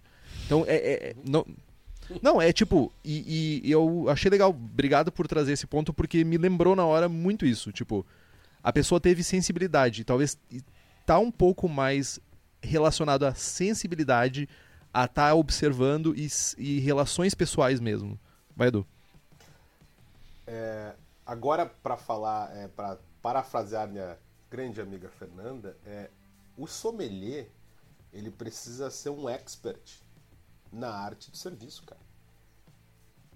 Ponto. Entendeu? Isso, isso, isso que tu passou é, é, é, é, o, é o que faz o brilhantismo. Então, quando a gente discute né, a, o que ele aprende em sala de aula, é, cara, tem muita estrada para ele ter ainda. E, e não dá para cobrir tudo que precisa. Tem uma série de coisas que só num curso de sommelharia a gente não cobre. A gente dá ali uh, uh, um caminho e depois uh, né, coloca no mercado. E se ele for seguir a carreira, como os nós seguimos, ele vai ter que ir atrás do dele também. Edu, eu acho que a gente dá uma base com diversos caminhos que ele pode tomar, né? Porque a gente sabe que hoje você pode trabalhar em várias áreas Isso. como sommelier de cerveja. Então, é, o caminho que ele escolher é o caminho que ele vai ter que se dedicar mais, vai ter que estudar mais mesmo. É questão de julgamento, por exemplo, tinha isso na pauta. É, a pessoa que vai julgar cervejas, ela tem que ter um treinamento constante. Ela precisa fazer um treinamento de off flavors pelo menos a cada seis meses, um ano, que seja. Ela tem que estar tá provando coisas novas o tempo inteiro. Ela tem que saber que tem lúpulos no mercado que trazem notas que de repente há dois anos atrás não, não tinham. E se ela não sabe, é, ou se ela ficou na dúvida, ela tem que ter a humildade de chamar alguém e perguntar. E, e, outra coisa que eu acho, que eu vejo no mercado que acontece muito, é isso, as pessoas elas não, não perguntam, né? Elas têm um, um problema sério em consultar os outros a respeito das coisas. Eu sou uma pessoa super perguntadeira, o que o Henrique estão aí de testemunha. Vira e mexe, eu mando em, é, WhatsApp pra eles, oh, isso aqui, isso aqui, isso aqui é normal, isso aqui, isso aqui é o quê, sabe? Tipo, se, me deu uma dúvida, eu lembro na hora de alguém, e não é só para eles, eu tenho zilhões de pessoas que eu pergunto. Eu não tenho problema, eu tô aprendendo o tempo inteiro, como eu tenho certeza que eles também estão aprendendo o tempo inteiro. A gente tem diferentes degraus de aprendizado conforme a gente está no mercado e conforme a gente se dedica a isso, né? Mas assim, eu acho que muito isso também, né? A gente é, focar no, na área que a gente vai, é, vai trabalhar. Eu, por exemplo, não foco muito na área de marketing, porque não tem nada a ver com o que eu faço. Estudo um pouco até, entendo, por conta de divulgação de coisas e tal, mas não é uma área que eu foco. Já a parte de degustação, a parte de história, são áreas que eu foco muito mais, né? São áreas que eu foco muito mais, então eu tô estudando o tempo inteiro. Saiu o livro novo, eu tô indo atrás do livro. Tem um podcast com alguém que, ah, pô, agora, sei lá, estão fazendo alguma coisa de ponta cabeça. A área de produção também não é uma área que eu trabalho muito, mas eu tô sempre dando uma estudadinha para entender o que está acontecendo de novo. Então eu acho que é, essa questão da, que eu falo das horas, além das horas copos, a gente ter essa dedicação, é importante. Quando a gente fala de serviço, que para mim é a espinha dorsal do sommelier de cerveja, ninguém me tira isso, para mim é, é o serviço.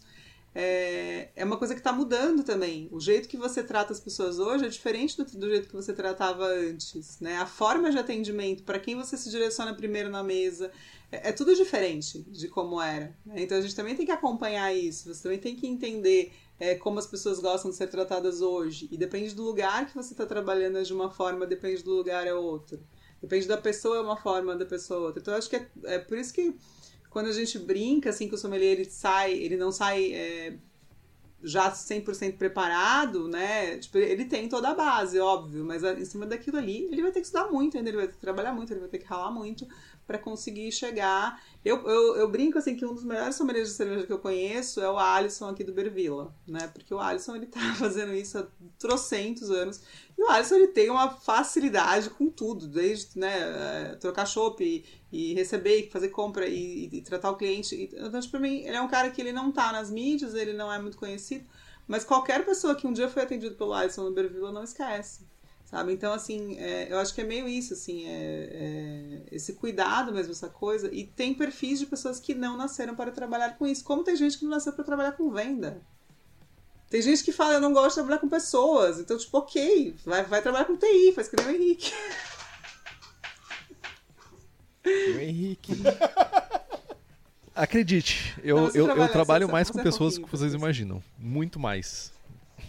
Ma- Mais É do que eu que sou você querido. gostaria, até, Henrique? Muito mais. Muito mais. Um abraço, pessoal.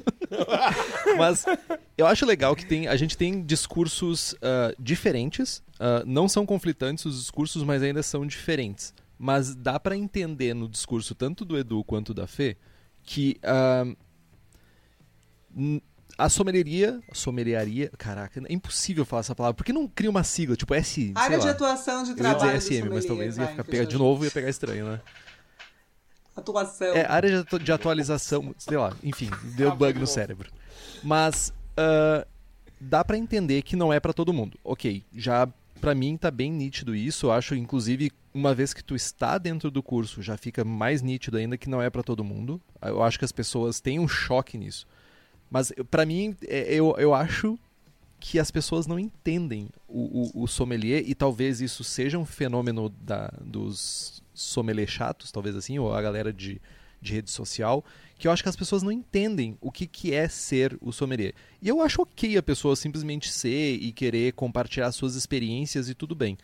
Mas, tipo, vocês, vocês enxergam que, tipo, que, vocês que estão dentro de cursos hoje em dia, né?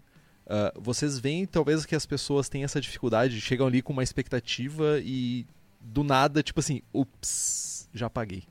Agora, não, agora eu vou ter que, ter, Eu ter que ir até o percebo fim. muito isso porque como é um curso muito abrangente, ele pega muitas áreas, a pessoa e, e geralmente quem vai fazer gosta de cerveja. Inclusive eu tive uma aluna que não gostava de cerveja, tá? Se vocês quiserem eu conto essa história que eu acho ela maravilhosa.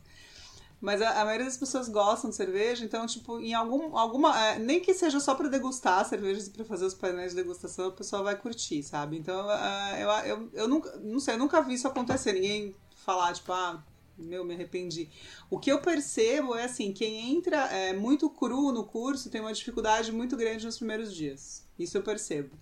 É, eu, eu, como eu sou coordenadora, eu, eu geralmente estou na primeira aula, dou uma aula no meio do curso e, e faço o encerramento. Então eu, eu, eu vou conversando com eles a respeito disso. Eu falo, olha, vocês vão tem que ter paciência e entender que vocês estão começando a fazer uma coisa totalmente diferente, né? Então, ah, a gente como ser humano, a gente acaba esquecendo do nariz, né? Quando a gente é criança, a gente cheira tudo. Quando a gente vai ficando adulto, a gente vai perdendo esse, esse hábito, né? De, de sentir os aromas. Então é um processo que às vezes a pessoa fica um pouco, eh, nos primeiros dias, dois primeiros dias principalmente, fica um pouco assim, tipo, nossa, o que eu tô fazendo aqui? Eu não entendo nada, não tô pegando nada que as pessoas estão falando, que raio de que é biscoito, que raio que é grãos, né? Isso eu percebo. Mas essa coisa de não, o que eu vim fazer, não. Até, até porque, como eu falei, tem gente que faz mais pra aprender a beber mesmo melhor, pra conhecer um pouco mais, não necessariamente pra trabalhar na área, né?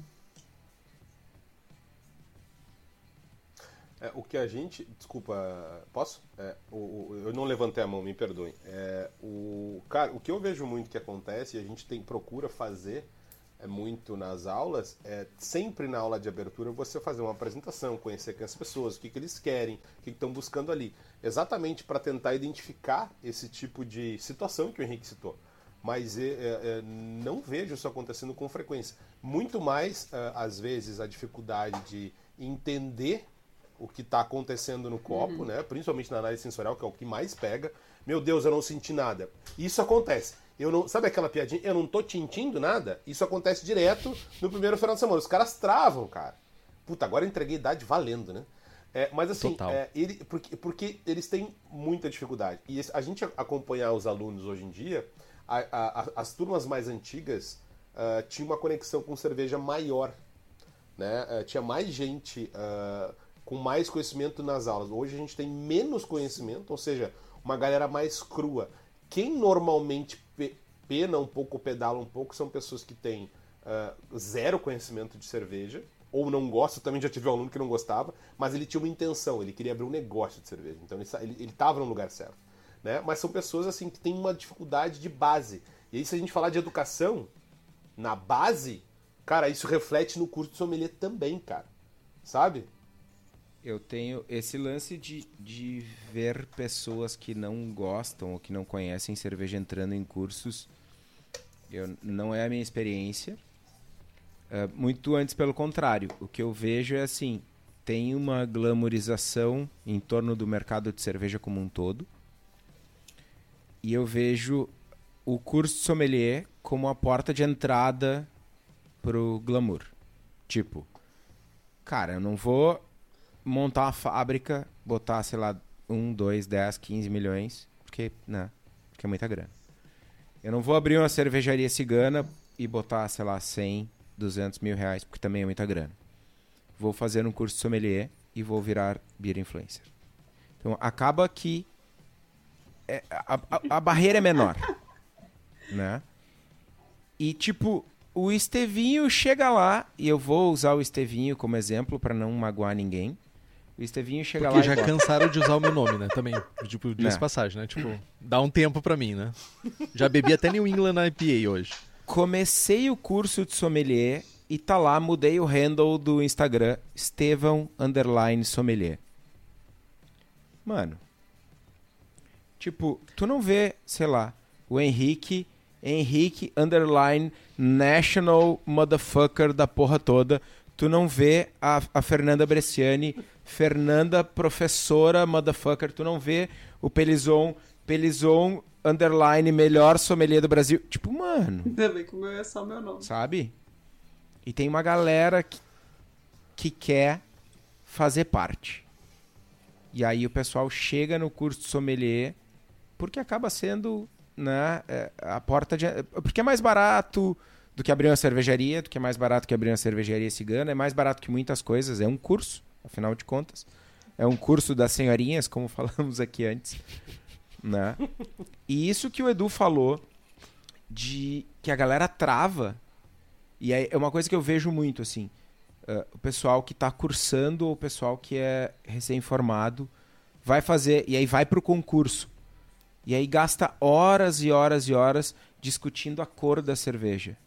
Se é amarelo claro, ou se é amarelo ovo, ou se é amarelo palha. Foda-se, é Não, gente, amarelo, brinca filha da tipo, puta. se não tiver fora, tá tudo certo. Qualquer um chama de um amarelo. Só, só que já, já, já te dou a palavra, Edu. Só que tem um lance importante, Fê. As pessoas travaram. Elas não sabem o que mais falar. E aí, o falar da cor é, é, é uma âncora. É um momento de segurança. Eu não sei do que falar, vou falar da cor. E aí, mais uma vez, nosso papel como educadores é: ok, pessoal, tá tudo bem não saber. Vocês entraram no curso de sommelier hoje, vocês não vão chegar em casa hoje Não, de noite sendo a Fernanda aula, né? Ou sendo o Henrique, ou sendo. Né? Exato. Mas tem gente que não faz. E, é- e nunca é demais reforçar o nosso papel como educadores. Que, primeiro, tá tudo bem não saber. É um processo. Tu não vai chegar o Estevão lá cru fazer a prova de sommelier depois de ter feito o curso e querer ganhar do Edu o melhor sommelier do Brasil no concurso. Não vai ganhar, não tem como, mano. Tem hora copo, tem cancha, tem serviço, tem estudo. E tá tudo bem. A gente não precisa ser a melhor versão de nós mesmos no primeiro dia. Tem uma coisa, né, que tu, É impossível é, isso. Nós não somos a melhor versão Né? de nós mesmos hoje, né? A gente tá constantemente aprendendo, porque tem coisa nova aparecendo, tem aroma novo aparecendo. Tem milhares de frutas que a gente nunca provou na vida. Né? Então, assim, é, é estudo constante, não adianta, não dá pra parar nunca. E você tem que ficar reforçando coisas que você já conhece também. Então, enfim. Edu, É, Estevam, deixa eu te perguntar, quando tu falou é, do, do cara no concurso, ele era concurso como juiz? Quando Qual concurso? ele- Não, não sei, tu, tu falou, não, quando o sommelier, ele, ele sai não sei o que do, da- do curso, e ele vai para o, aí ele tá num concurso e fica só travado na cor. É num concurso de juiz? Não, exemplo, não, desculpa. Não? Não só no. con- É que eu falei concurso em várias vezes, mas é, eu vejo isso em aula, eu vejo isso na mesa do bar e vejo isso no concurso. Eu vejo isso muito mais do que uma função, uma função do, do grau de educação, ou do grau de experiência, melhor dizendo, da pessoa, do que do momento ou do cenário que ela está inserida. Ah, tá, não, desculpa. É, é que eu, eu fiquei até com um pensamento, né? é, acho que também é importante. ah, e que eu, eu fiquei com a imagem de que talvez pesso- sommeliers pouco, com pouca experiência, vamos assim dizer, é, sendo chamados para ser juízes. Aí eu acho que, aí um comentário só, aí eu acho que tem, tem um cuidado extremamente importante de quem organiza, né, para chamar os juízes, né? Então, assim, ah, eu, eu lembro de ter visto pessoas que olham assim, cara, sério? né? Com todo respeito uh, uh, para todos os concursos. Nossa. E sem o respeito também, pode ser sem é, respeito total, também, é, vai. É isso aí. É, é, e assim, olhar assim, mas que? Né? E tipo assim, e cara, e às vezes eu sei que tem disponibilidade, tem uma série de questões, né? Uh, vocês já participaram, já organizaram é, é, campeonatos, enfim, de caseiro, não caseiro, o nacional, enfim, não importa. Mas eu acho que tem, tem que ter esse cuidado, né? É muito, muito importante. Eu fiquei só pensando, porque eu tinha entendido isso, por isso que eu estou colocando isso, que a seleção de é extremamente importante, né? Uh, principalmente para concursos, né? Mas eu concordo contigo, tem, tem horas que a pessoa quando está na frente analisando uma cerveja em sala de aula, em alguns lugares, ou até campeonatos ou concursos, ela fica muito em cima é, da cor e trava. E aí tem muito de. de Deixa eu fazer um comentário a respeito disso. Duas coisas pessoa, que, eu, né? que a pessoa, quando termina o curso de sommelier, ela, é, além dela virar querer virar bira influencer, ela quer virar juiz de concurso também, que eu acho o máximo. É, milhares. Não, mas eu sou sommelier de cerveja, me formei faz seis meses. Mano, legal, vem conversar comigo daqui a dois anos. Assim. Sabe? Eu não sou nada. É, às vezes eu acho tipo, que. Sabe o que acontece? Tipo... Quem fala muito isso é o bleed. As pessoas, às vezes, elas têm muita pressa de chegar no, no objetivo ou no fim da estrada e elas não curtem o trajeto, né? E o trajeto é uma parte tão divertida, né? Então, é, por exemplo, eu nunca joguei um concurso na vida, eu quero jogar o maior concurso do Brasil. Não, peraí, vamos começar como Stuart no concurso pequeno, vamos começar como café com leite no concurso do BJCP, sendo a, a, mais, mais bobinha da mesa, que vai aprender. Daqui a pouco você vai pro meio, daqui a pouco você vai, pro, você vai virar chefe de mesa, daqui a pouco você vai jogar mini boss, daqui a pouco você vai jogar boss. Né? Tipo assim, as coisas têm um processo para acontecer. E não é um processo porque eu tenho cisma com fulano, ou porque. Não, é um processo porque, é, porque o, teu conhecimento, a tua, a tua percepção sensorial vai evoluindo, né? Então, até quando a gente fala de beer influencer, que a gente brinca muito com essa questão aí que é, tem uns conteúdos de internet. É, tem Esses, uns conteúdos os que pagam de internet dobrado. eu juro, juro que às vezes eu tenho, eu tenho vontade de arrancar os cabelinhos. Eu falo, gente, pelo amor de Deus, a pessoa não foi pesquisar é, até o meu. A pessoa não foi pesquisar o mínimo para gerar um conteúdo desse, assim, é, sabe? Ela, ela escreveu errado o nome da, da cervejaria, ou ela, sei lá, chamou uma cervejaria alemã de. falou que a cervejaria é, é, sabe? Umas coisas assim que eu falo, cara. Porque querendo ou não, a gente tá num mercado que ainda é muito pequeno, né? E para mim isso é um problema porque quando esses alunos chegam em sala de aula, eu preciso desensinar para depois ensinar. Você fala, não, isso aí que você aprendeu tá errado, apaga, deleta, vamos começar do zero. Né? Então, eu acho que tem essas duas questões, tanto de beer influencer quanto de concurso. É, você precisa subir uma escada, né? Isso é uma coisa que eu falo para os alunos quando a gente, quando, quando, eles têm essa, essa, quando eles travam, né? Eu falo, gente, vocês não vão chegar agora e falar, estou sentindo ameixa, sabe? Vocês vão começar com fruta, tipo, seja uma fruta, não sei o que, que é. Ah, é uma fruta seca. Ah, uma fruta seca vermelha. Tipo assim, é degrau. Isso vai, vai chegar, uma hora vai chegar. Todo mundo vai chegar. A não ser que você pare e nunca mais estude cerveja. Mas se você for empenhado, você vai chegar, entendeu?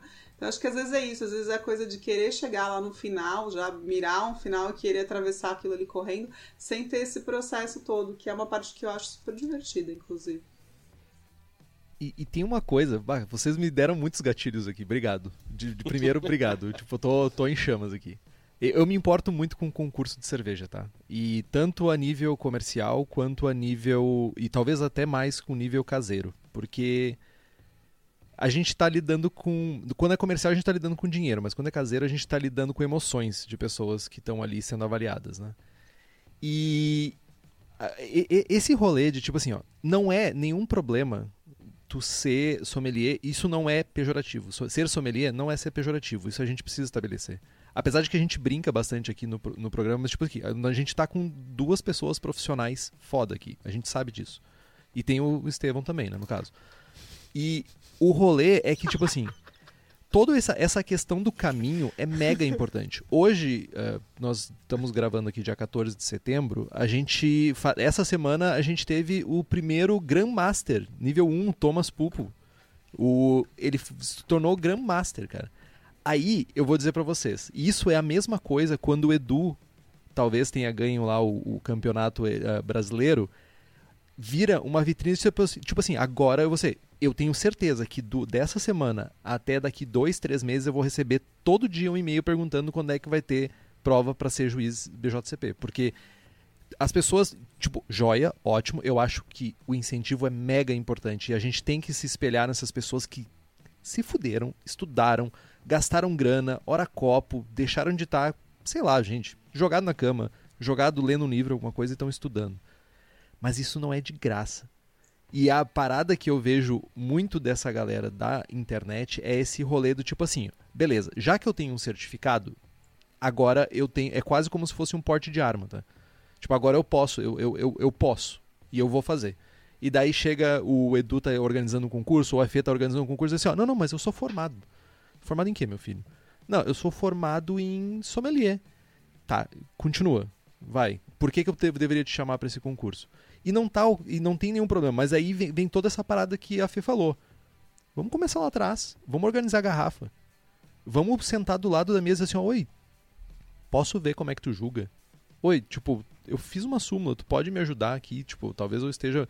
E não tem nenhum problema, eu, te, eu, eu não tenho problema. Eu tenho as minhas primeiras súmulas que eu fiz quando eu virei juiz. É vergonhoso. Sim. Não é vergonhoso, na verdade. É iniciante. E, tipo, tá ok. E, tipo, hoje eu consegui chegar em National. E, tipo, também tá ok. Só que o, o, a, a parada que talvez. A, o carteiraço daí, né? Tipo, de novo, estamos falando de pessoas, não estamos falando de cursos, né? tá, tá, tá muito nisso, assim, tipo, beleza, agora eu tenho meu certificado. Agora eu vou começar a bater de porta em porta. Tipo assim, porque como vocês não querem que eu julgue o concurso de vocês? Eu sou formado. Eu tenho mestre em estilos. Eu sou isso, eu sou aquilo. Não. Você simplesmente tem um certificado. Só. E daí, o, o sei lá, vamos pegar aí qualquer pessoa que não seja sommelier. Tipo, é. não sei se o Pulpo é, mas tipo, pô, o Pulpo é, é Master, tá ligado? O Pulpo Cerve... é mestre Ele é mestre cervejeiro, inclusive, formado pela escola também. Mas. Ele tem um monte de pó. Nesse lance do, do, do carteiraço, o Henrique talvez vá lembrar que num concurso que a gente. num concurso nacional comercial que a gente organizou. O Henrique estava no sistema, eu estava na organização geral. Tinha algumas pessoas dizendo, ah, mas só, só para uh, ah, reforçar que a gente não está falando de, de sommeliers, estamos falando de pessoas. Ah, mas eu sou BJ. BJ o quê, meu filho? BJCP, mas te fode, velho. BJ é foda, cara. Quem BJ é, é tu na fila do pão, velho? Ah, mas tu é preconceituoso. Mano, olha só. Eu tenho aqui para escolher, para julgar. Edu Pelizon, Henrique Boaventura, Fernanda Bresciani e tu, que tem uma é, BJCP recognized, não tem nenhum curso de sommelier, nunca julgou um concurso na vida. Tipo, mano, não. Só não. Ah, mas eu fiz o curso de juiz de, de árbitro de futebol aqui na Federação Gaúcha de Futebol, quero ser o árbitro da final da Libertadores. Mano, não. Funciona para tudo na vida, velho. Tu te formou na faculdade, tu virou presidente da empresa que tu trabalha? Não. Por que que na droga do concurso tu quer dar no carteiraço, velho? Não, velho, não vai. Enquanto eu estiver organizando, não vai. E digo mais, relacionamento pessoal faz toda a diferença. Porque lá no Campeonato Brasileiro de Cervejas, a Fernanda tá organizando, deu uma treta na mesa. Pegou fogo, não sei o que. Ela vai olhar. Quem é que eu, quem que eu confio? Estevão, resolve essa treta para mim aqui, ó. Eu já fiz muito isso. Preciso que tu julgue essa, essa mesa aqui que quebrou, não sei o que. Quebra esse galho para mim. Faz um negócio agora ela conhece meu trabalho. Ela sabe que vai ser bem feito. Eu já fiz isso com diversas pessoas. Se eu não te conheço, cara, não vou te usar, velho. Fala, Fer. Eu falei comigo já, inclusive. já fez isso comigo. Né? Exa já fiz isso contigo, exato. Por quê? Porque eu sabia que tu ia resolver. E essa questão, assim, de relacionamento pessoal que a gente fala também tem muito a ver com posicionamento de jurado, né? Porque, assim, vamos supor, é, eu tenho uma pessoa que já trabalhou comigo no staff várias vezes, ou que eu já vi trabalhando. Tem uma pessoa especial, que eu não vou falar nome aqui para não. Mas é uma pessoa que trabalhou anos no staff, eu trabalhei ao lado dessa pessoa anos no staff, e eu conheço a trajetória dessa pessoa, e ela não julgava um concurso grande. É, por que razão, não sei. E, e, numa conversa com o pessoal do, do conselho, cara, é uma pessoa que tem, tem que estar. Tá, tem que estar, tá, entendeu? Porque eu conheço, eu, já, eu sei como é, eu, eu sei que eu posso confiar, eu sei que julga bem, eu sei que tem uma, uma trajetória de trabalho muito bonita, muito legal. É um, todo um profissional. Por que, que a gente não vai chamar? Agora é diferente de eu pegar uma, um aluno que se formou comigo no, em julho e falar, não, vamos jogar o concurso agora em novembro. Tipo, não, não é que assim é, a gente não dê chances, mas então vem trabalhar comigo aqui atrás, vem, vem conversar, vem no backstage, vem ver como funciona.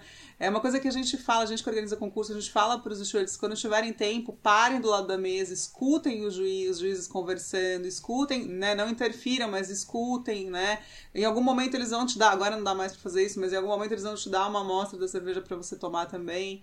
Né? Então, assim, é, participem, sabe? Sejam proativos nesse sentido. Aí você vai começando a entender a estrutura. Aí faltou, comigo foi assim que aconteceu. Faltou um juiz, ou sei lá, precisavam de gente. Liguei pro cara que tava organizando e falei: Ó, oh, me bota numa mesa de café com leite aí. Foi um concurso da Sérvia, eu acho que foi o primeiro.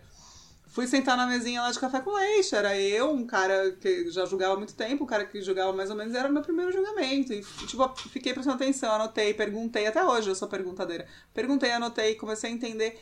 E assim, tipo, isso vai acontecendo com o tempo. E conforme você se comporta nesses concursos ou nesses eventos, a pessoa que está organizando também sabe se ela pode chamar ou não. Se você é uma pessoa que treta com todo mundo, que briga, que tá sempre causando barraco, se dá, que dá carteirada em mesa e fala, sabe com quem está falando, sabe? Tipo, isso tudo interfere na escolha, né? Como é que você vai chamar uma pessoa que fala assim, não, como é que você vai discutir comigo? Porque eu sou a toda poderosa do momento, esse tipo de comportamento a gente também não quer, né? Porque querendo ou não, você vai passar o dia inteiro ali sentado com aquelas pessoas julgando. Então, então, então são várias coisas aí que, que tem a ver, né, com, com isso. Antes de passar pro Edu, a gente aprende sempre, né? Não é porque uhum. tu tá... Cara, no último campeonato brasileiro que eu, que eu participei, eu estava na mesa com o Pete, ex-cervejeiro da, da Rodenbar, julgando serva belga. Mano, Estevinho tava de orelha baixa, rabinho no meio das pernas, ouvindo com os olhos bugalhados, tipo, meu Deus, tô aprendendo para um caralho. Fer, obrigado, te amo, valeu, show, saca? Mano, é isso, velho. Sempre tem alguém mais experiente que tu. E aí a gente vira, vira, né, jogando o terceiro maior concurso do, mu do mundo, maior concurso brasileiro e tal, vira chave. Tô julgando lá no concurso da serva, concurso caseiro, é um ótimo lugar para começar. E falando em concurso caseiro, Henrique, melhor lugar, tipo a primeira coisa, tá sempre apoiando todos os concursos caseiros que tem por aí. Por quê? Porque tá querendo fomentar o mundo homebrewer. E quem é que faz isso? Cerveja da casa. Claro. Que além de fabricar equipamentos voltados para cervejeiro caseiro, também tem insumos, tem tudo para te montar tua receita, para fabricar tua cerveja, tem tudo lá. Então, para quem é da região metropolitana de Porto Alegre, tu pode dar um pulo no espaço da Cerveja da Casa na Rua Paracatu 220, no bairro Igara, em Canoas, Rio Grande do Sul. E para quem não é da região metropolitana, ou para quem está tomando todas as precauções, não quer sair de casa, não quer se expor por causa da pandemia, ainda tem uma pandemia, um vírus maldito está matando gente, cervejadacasa.com. Então, tipo, tem tudo lá. Além disso, tem as receitas do Braçagem Forte, que olha aí, ó, receita do Braçagem Forte para te comprar a receitinha pronta, feita por nós, para abraçar na tua casa. American IPA, Double IPA, Hazy IPA, American Porter, Goza, Ordinary Bitter, Rauch Beer e usando o código Braçagem Forte, tu tem 5% de desconto e à vista mais 5%. Corre lá no site, o link está aqui no post. Edu, por favor. Cara, não, eu, eu tava, tava ouvindo o Estevão falar e, e... A gente tava falando de, de, pessoas, né? Eu também tive. Acho que foi no mesmo, no mesmo campeonato. Eu, eu, eu não sei. Eu, eu caí numa mesa com Ron Pattinson, né? Eu sou. Cara, eu morei três anos na Irlanda, eu sou apaixonado por cervejas ingleses. Aliás, por favor, cerveja, cervejeiros, façam mais cervejas inglesas. Por favor. É, e é, saiam, saiam das Russian Imperial Stout, façam outras coisas, façam mais bitter. Você viu esse movimento agora é... de 60 cervejarias? Então, do caralho. Do caralho, agora, dia 9, né? Que é o, o, o Bitter Day. Então, e, e, cara, e para mim também foi essa aula. É, é, e ao passo que também já sentei com outras pessoas uh, que a experiência não foi tão grandiosa quanto sentar com o Ron Pattinson, por exemplo. Né? Meu, Mas, tu jogou com o Ron, cara, que massa. É, cara, e foi um best of show. E a, gente, e a gente jogou Rush Imperial Stout. E, cara, deu uma, deu uma discussão muito boa, foi muito, foi muito rica. Era eu, ele e o Gabi, da, do Chile, né? Ah, uh, cara, e, e eu tava lembrando também, na, na, a gente falando, e fiquei muito pensando assim, cara, além dos concursos, uh, é muito de pessoas, né? Uh, cara, quando eu comecei a fazer cerveja caseira, cara, é a humildade, você assim, cara, as pessoas assim, nossa, né? 2013, 12, 11, nossa, o Edu fez a primeira cerveja. Cara, eu sempre tive o cuidado. Claro que você tem orgulho daquilo que tu fez, né? Mas, cara, eu, eu vi muita gente chegando depois que chega assim, a minha serva é foda, né? E, ou ir, ir ver um Estevão, uh, e a terceira abraçagem dele. E aí ver um Estevão abraçar, ver o Menega abraçar aqui na Malta História, que eu lembro que eu fui ver, sabe, para aprender, cara, essa troca é sensacional, velho. Sabe? E, e assim, uh, eu perdi a bola, mas eu ia levantar a bola agora pra, pra ti de novo, Estevão, pro Henrique.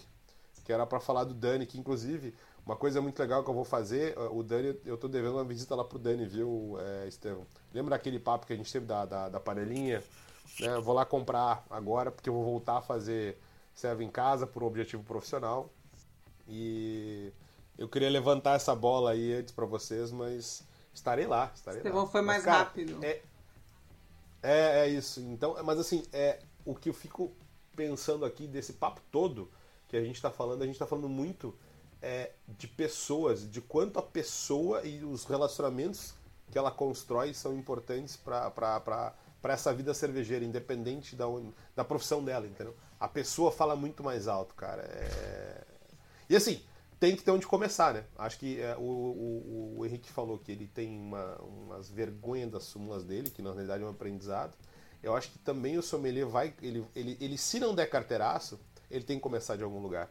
E até tava na pauta da gente falar aqui um pouco de Instagramers, né? É, é tão errado, é, é uma pergunta para nós, é tão errado o cara começar lá a falar de cerveja com cuidado, mostrar o que está tomando e aí construindo um assunto relevante? É uma pergunta, né? Ou ele não pode? Não é, acho errado. É, Edu. É, então é, acho que é isso que a gente...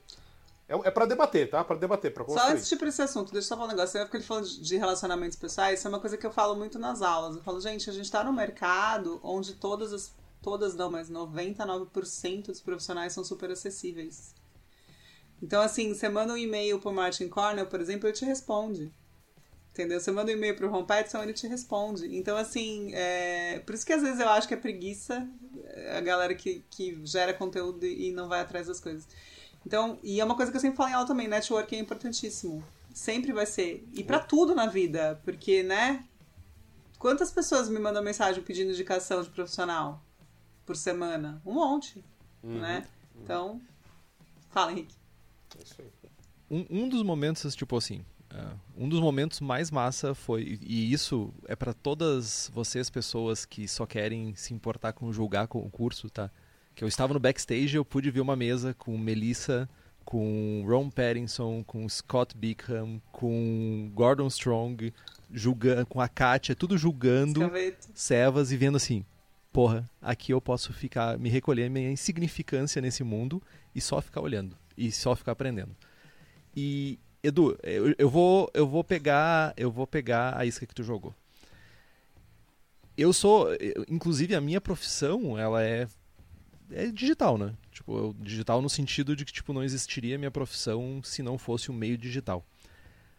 Mas eu, eu ouso dizer, cara, que é, é, é muito. É uma parada, às vezes, até meio irresponsável. Porque eu acho que sim, cara. Tem gente muito, muito boa fazendo conteúdo muito bom e se importando muito com o que entrega.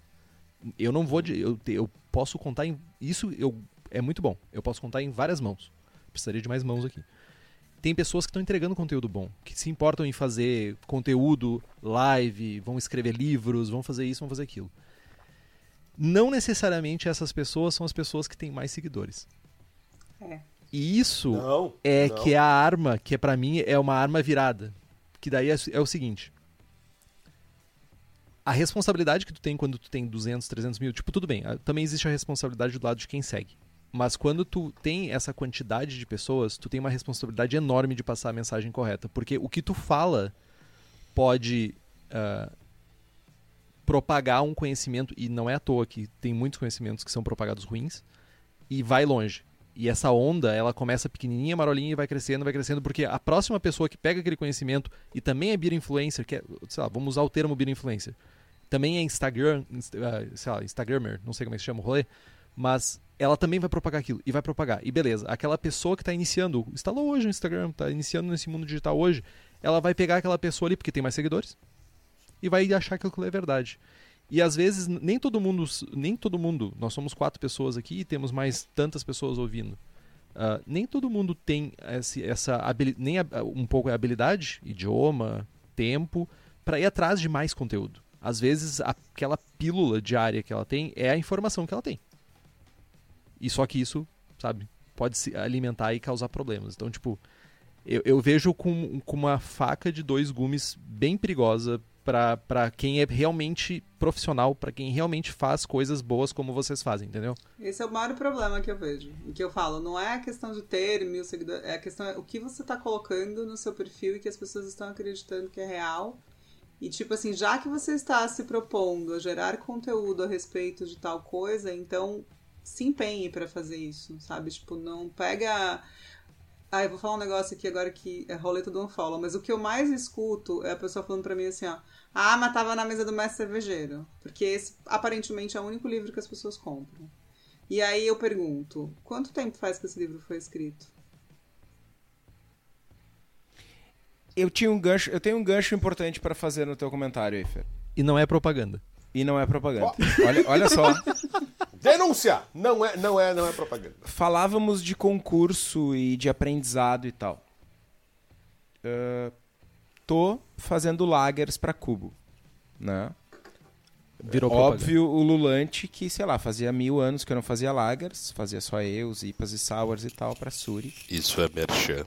Né? E tô fazendo lager para cubo. O que que eu tô fazendo? Dia sim, dia também. Henrique, me ajuda. Henrique, qual é o caminho? Henrique, que livro eu leio? Henrique, Henrique, Henrique, Henrique, Henrique. Saca? É tipo a gente ter essa consciência de que a gente não. Mano, tipo, é a mesma coisa o Henrique vai sentar para julgar Reis APA. Cara, o Henrique ele vai ler o guia do BJCP 2015. Ou, vamos, vamos mais longe, o BA, a descrição de Reis no BA é bizarra. É bizarra e vou dizer, tá errado. Tá errado. Pronto, falei. Tem umas o tá errado. Eu falei agora o dobro. Tem uns troços bizarros, mano. Que, tipo, claramente os caras não estão tomando os, os melhores exemplares do estilo. Porque, mano, é um trampo, né? Enfim, faz parte. Né? Ano que vem vai estar tá mais ajustado, acontece. Mas é, a gente está antenado com o que está saindo no mercado, com o que é tendência, com o que está vendendo, com o que é significativo. E aí, voltando para a história do livro, né? Tipo, cara, o, a mesa do mestre cervejeiro foi escrito o quê? 2000 e... Tem quase 20 anos. Seis? Tem quase 20 anos esse livro. Né? Era outra realidade. Hoje, hoje de tarde, eu estava mexendo numa receita, numa receita de Double Head IPA do distrito. E tipo um monte de lupulagem em meio de fervura e não sei o que o Henrique se emocionou ali. Cara, minha vontade era tirar tudo e meter ele tudo em Whirlpool e tipo, eu tipo, mano, não. Isso não é uma Double Head Haze IPA que tem que ter um monte de frutado e não sei o que. É outro paladar, é outra proposta, é outro tudo. É, ok, é uma proposta que é mais antiga e tal, mas, mas ainda assim eu tenho que seguir a proposta do produto né? E aí, às vezes, a gente pega um conteúdo antigo e, e não se dá conta de que ele foi escrito em outra época, para outro público, para outras pessoas. E tá tudo bem, né? Tipo, ah, escrever um livro sobre bitters. Tipo, tá tudo bem eu falar de bitters para um público que quer tomar bitters e que não quer tomar Haze IPA. Ou o contrário. Só que a gente transforma as coisas em verdade. Da mesma forma que está escrito no, no a mesa do mestre cervejeiro e é verdade absoluta. O meu certificado de sommelier é verdade absoluta, eu tenho que julgar o WBC e foda-se, e assim por diante, né? A gente esquece das graduações. Mas eu acho que é essa questão de você perguntar. Acho que é essa questão de você. Então vamos supor que eu vou fazer um conteúdo a respeito de lúpulo, vai. Quero fazer um conteúdo no meu Instagram a respeito de lúpulo. Primeira coisa que eu vou fazer é ligar pro Duan. Duan, tem um tempo aí, vou sentar do seu lado na mesa, vem cá. Tipo assim, o Duan, Duan pra mim hoje é o cara que mais manja de lúpulo no Brasil. Então, assim, eu, vou, eu não vou fazer um negócio da minha cabeça, tipo, ah, porque eu acho que é assim, eu li num, num blog do João da Silva que é assim, então eu vou copiar e colar, entendeu? Porque eu vou estar tá falando bobagem.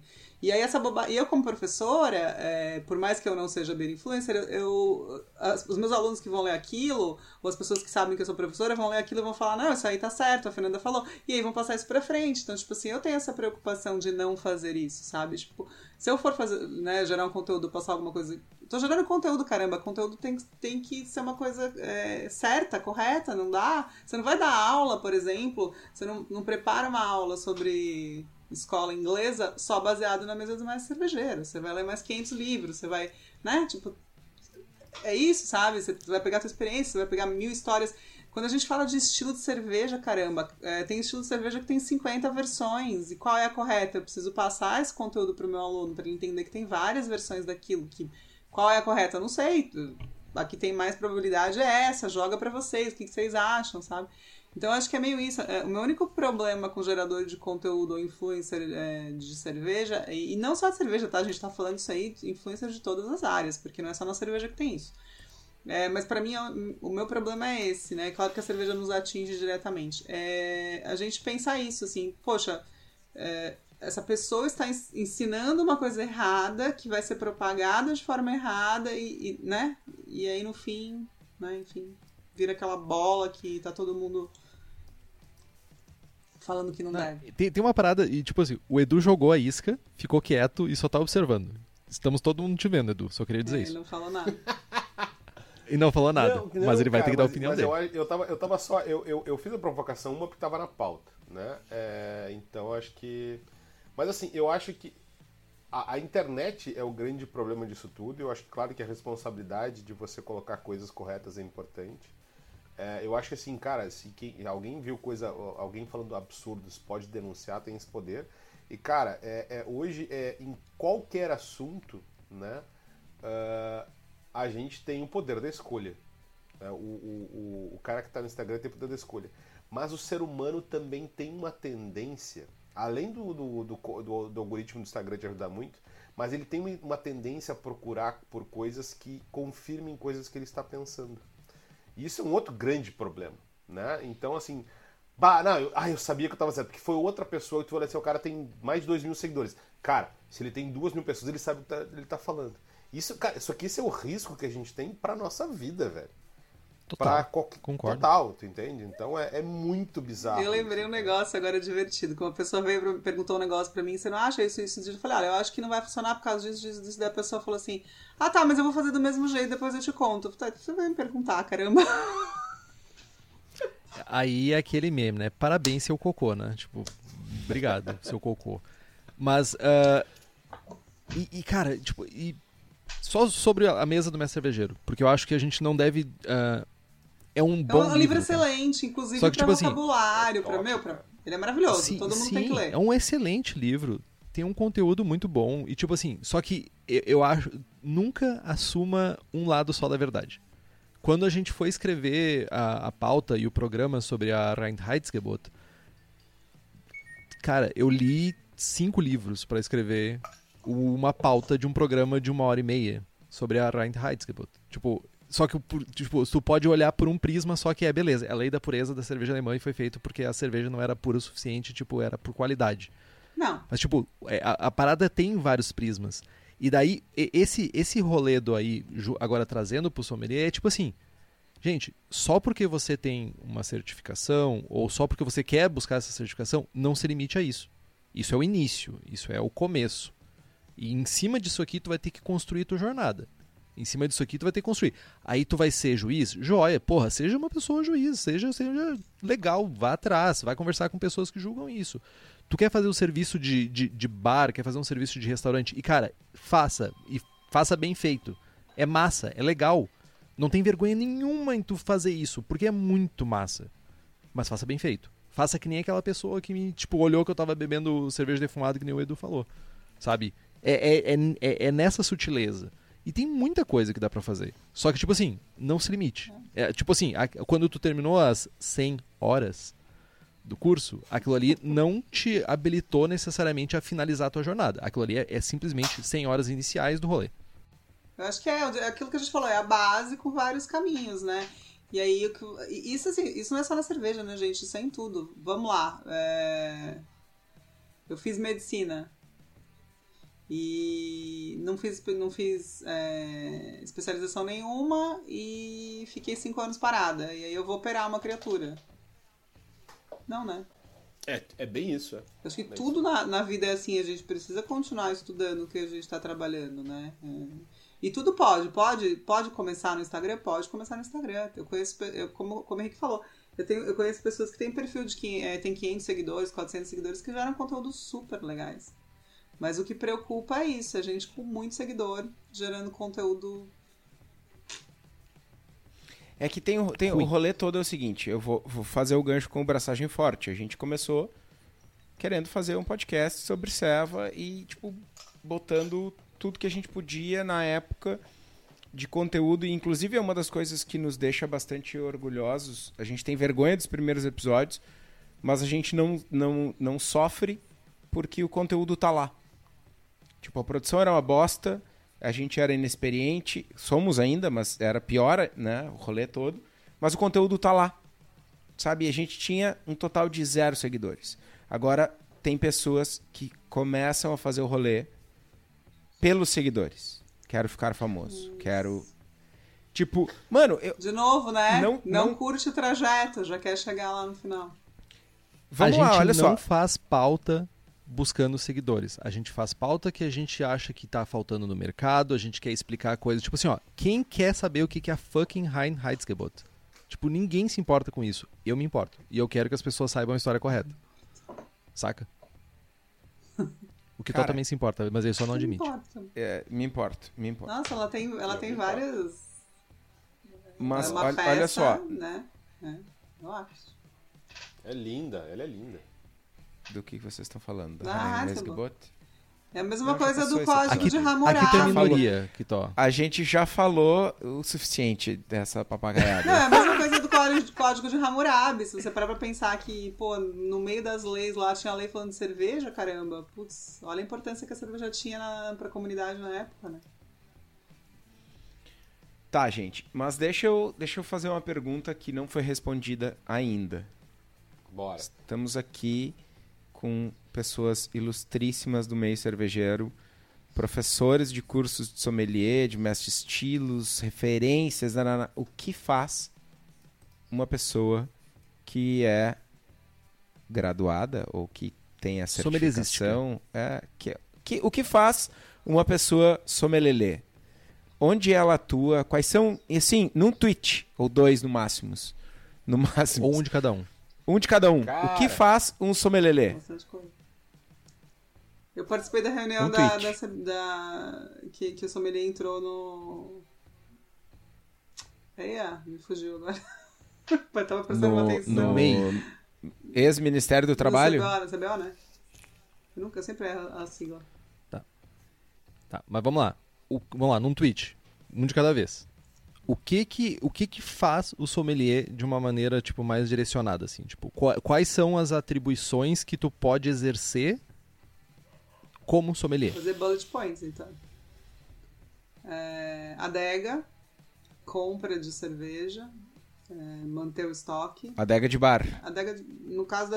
É que na verdade hoje quem trabalha de sommelier acaba trabalhando com todas as bebidas, né? É Num, difícil. num tweet, Fer. Num Ah, tweet. Deus, num, tá. num Então, pouco. compra de bullets. cerveja. É, Nossa, é muita coisa. Pode auxiliar na, na produção, né? pode auxiliar o cervejeiro, pode ajudar a. Vou deixar um pouco.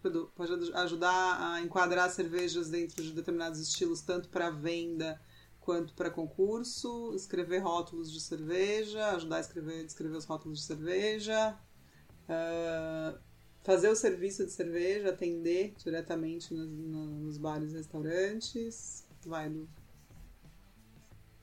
Então, essa, é- essa é a, a linha que eu vejo, é, que é o, é, o, é o que a gente mais é, prepara. Mas eu queria acrescentar que, além disso tudo, ele vai trabalhar em importadora, ele vai ser um cara de uma agência de marketing que vai se especializar em trabalhar para cervejarias, ele vai ser um contador que vai trabalhar para cervejarias.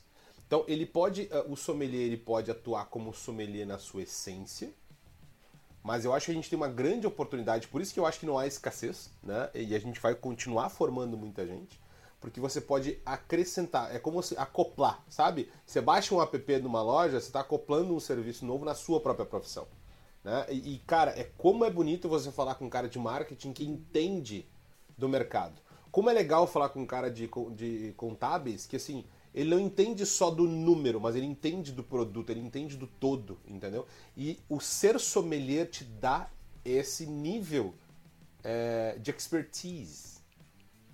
Tá, mas vo, você, você, xarope. Não, não, não, Pode não, trabalhar para. com drink, mixologia. Qual é a essência? É. É, tu pode, eu posso ser tudo. É que nem o lance dos uh, ah, 93% dos presidentes das empresas são engenheiros. É tipo, não, essa história não conta. Pra mim, a essência o que é faz o sommelier? Pra mim é serviço. Qual é a essência? A essência o Edu é falou: quem é o, quem é o sommelier da Suricato? O que, que o sommelier da Suricato vai fazer dentro da Suricato? Pra mim é serviço. Isso é essência. Em uma palavra serviço? é serviço. Edu. Ah, eu diria que o sommelier, ele também ele traduz aquilo que o cervejeiro criou na, na, na, parte de fabricação no copo, no copo para o consumidor. É a ponte de ligação entre o cervejeiro e o consumidor. Ele, ele conecta a produção ao mercado consumidor. Mais é a pessoa isso. que interpreta o produto. Exato. Porque ele, vende, ele, é tre né? ele treina para isso. É, ele treina o sensorial dele para entender. Ele tem que ser um bom contador de histórias, porque histórias vendem. Storytelling é o que mais vende na história. Então, o sommelier é um contador de histórias. Só que ele, ele, mas claro que ele tem que ter a base de conhecimento por trás, entendeu? Cara, ou quando tu coloca lá, Estevam, num rótulo, uma brincadeira, o meu ego é maior que o seu. Como é que, um, como é que você conta essa história para um sommelier e ele vai e conta isso com brilhantismo que nem tu saberia contar? É, ele engrandece a história. Nenhum. Não, não é, não é este o ponto. Eu concordo contigo, tu não tem mesmo. É, eu também. Mas, Essa aí foi fácil de concordar comigo, né? foi, foi. foi. Mas então, assim, cara, eu acho que é, é, Cara, tu pega e lê aquilo, ele vai te contar histórias, né? É, é, eu, eu, eu já fiz esse trabalho, tu interpreta e tu coloca o teu modo de colocar aquela história. E é aí que entra o encantamento, sabe, storytelling. Então, ele é um cara, um grande contador de histórias também, ele pode ser isso. Só que assim, sem técnica ele não vai, ele não vai, ele não vai em lugar nenhum. Né? Ele, ele, ele ao, ao, passo que ele, ele vai contar essa história, ele precisa saber como é que o Estevão fez aquela cerveja. O que, que tem naquela. O meu ego é maior que o seu, por exemplo. Usando o exemplo da tua cerveja. Que eu acertei o nome, by the way. Eu achei legal que as duas coisas que vocês falaram se complementam. Isso eu achei bem massa, tá? Parece que foi combinado. Porque, tipo, eu acho que o serviço é complementado por essa parte que o Edu falou de tradução, né? Tipo, beleza, tu tem a parte de serviço de servir a pessoa, mas tipo, tu servir a pessoa, tu também depende dessa parte de entender e de traduzir um produto para a experiência que a pessoa vai ter. Acho, achei bem interessante isso. Mas acho que isso é difícil falar. Talvez podemos dizer que são as duas coisas principais, então, é serviço e experiência? Sim, é porque você, com, através do serviço, você, você, é o que eu falei no começo, inclusive, do, do podcast, você, é, através do serviço, você pode melhorar ou piorar a experiência da pessoa. E a gente sabe que já tem alguns anos que o que mais vende é a experiência. As pessoas elas não compram tantos produtos, elas compram experiência. Já faz anos isso, né?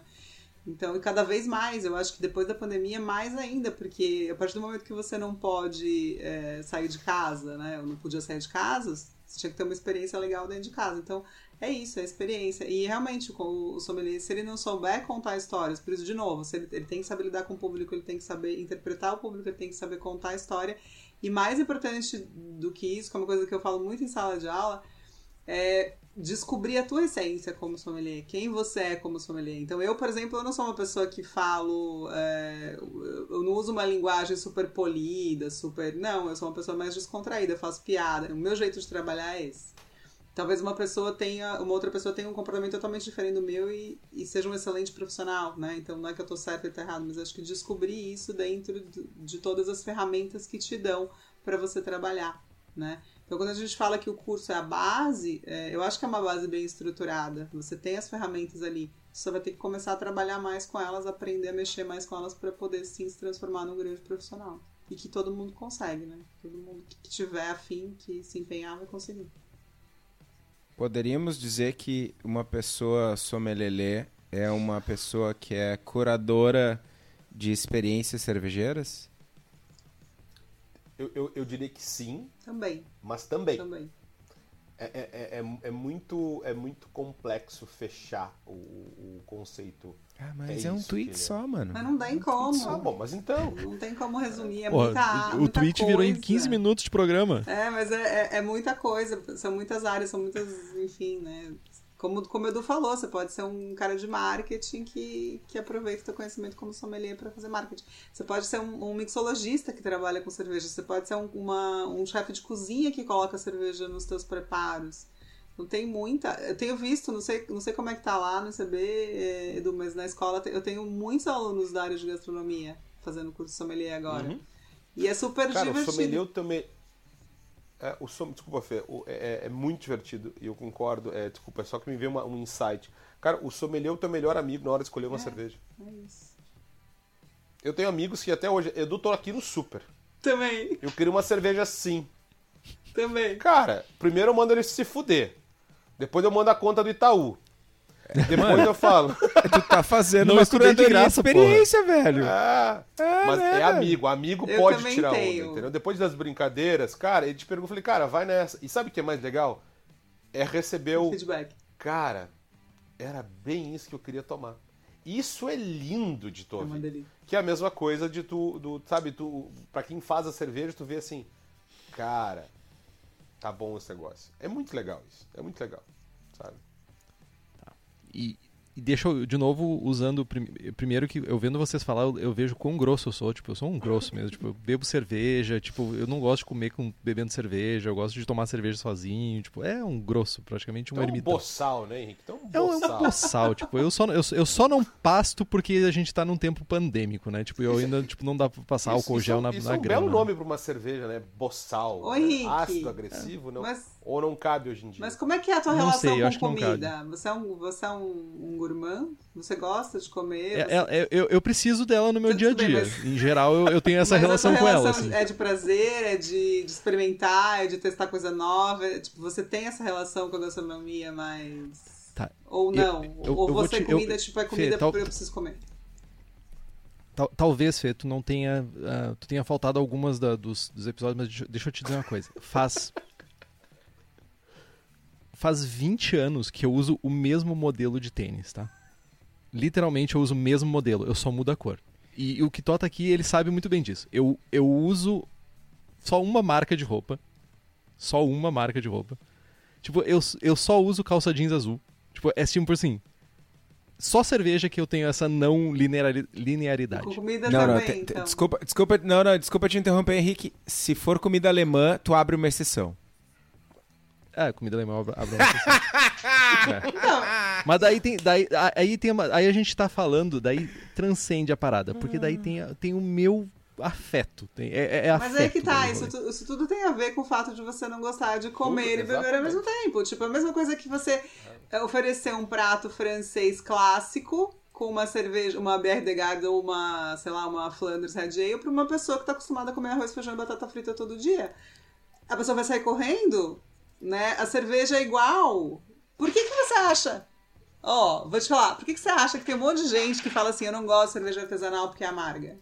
Porque algum probleminha foi lá e deu uma IPA pro cara que toma Brahma. Uma Raikkonen. E aí o cara Deu falou assim, esse né, negócio aí é amargo, eu não gosto. Eu já transformei esse, essa linha de pensamento entregando Blonde Ale pra várias pessoas. Tipo, ah, esse aqui é bom, isso aqui é bom, essa é boa, gostei. Bebam mais.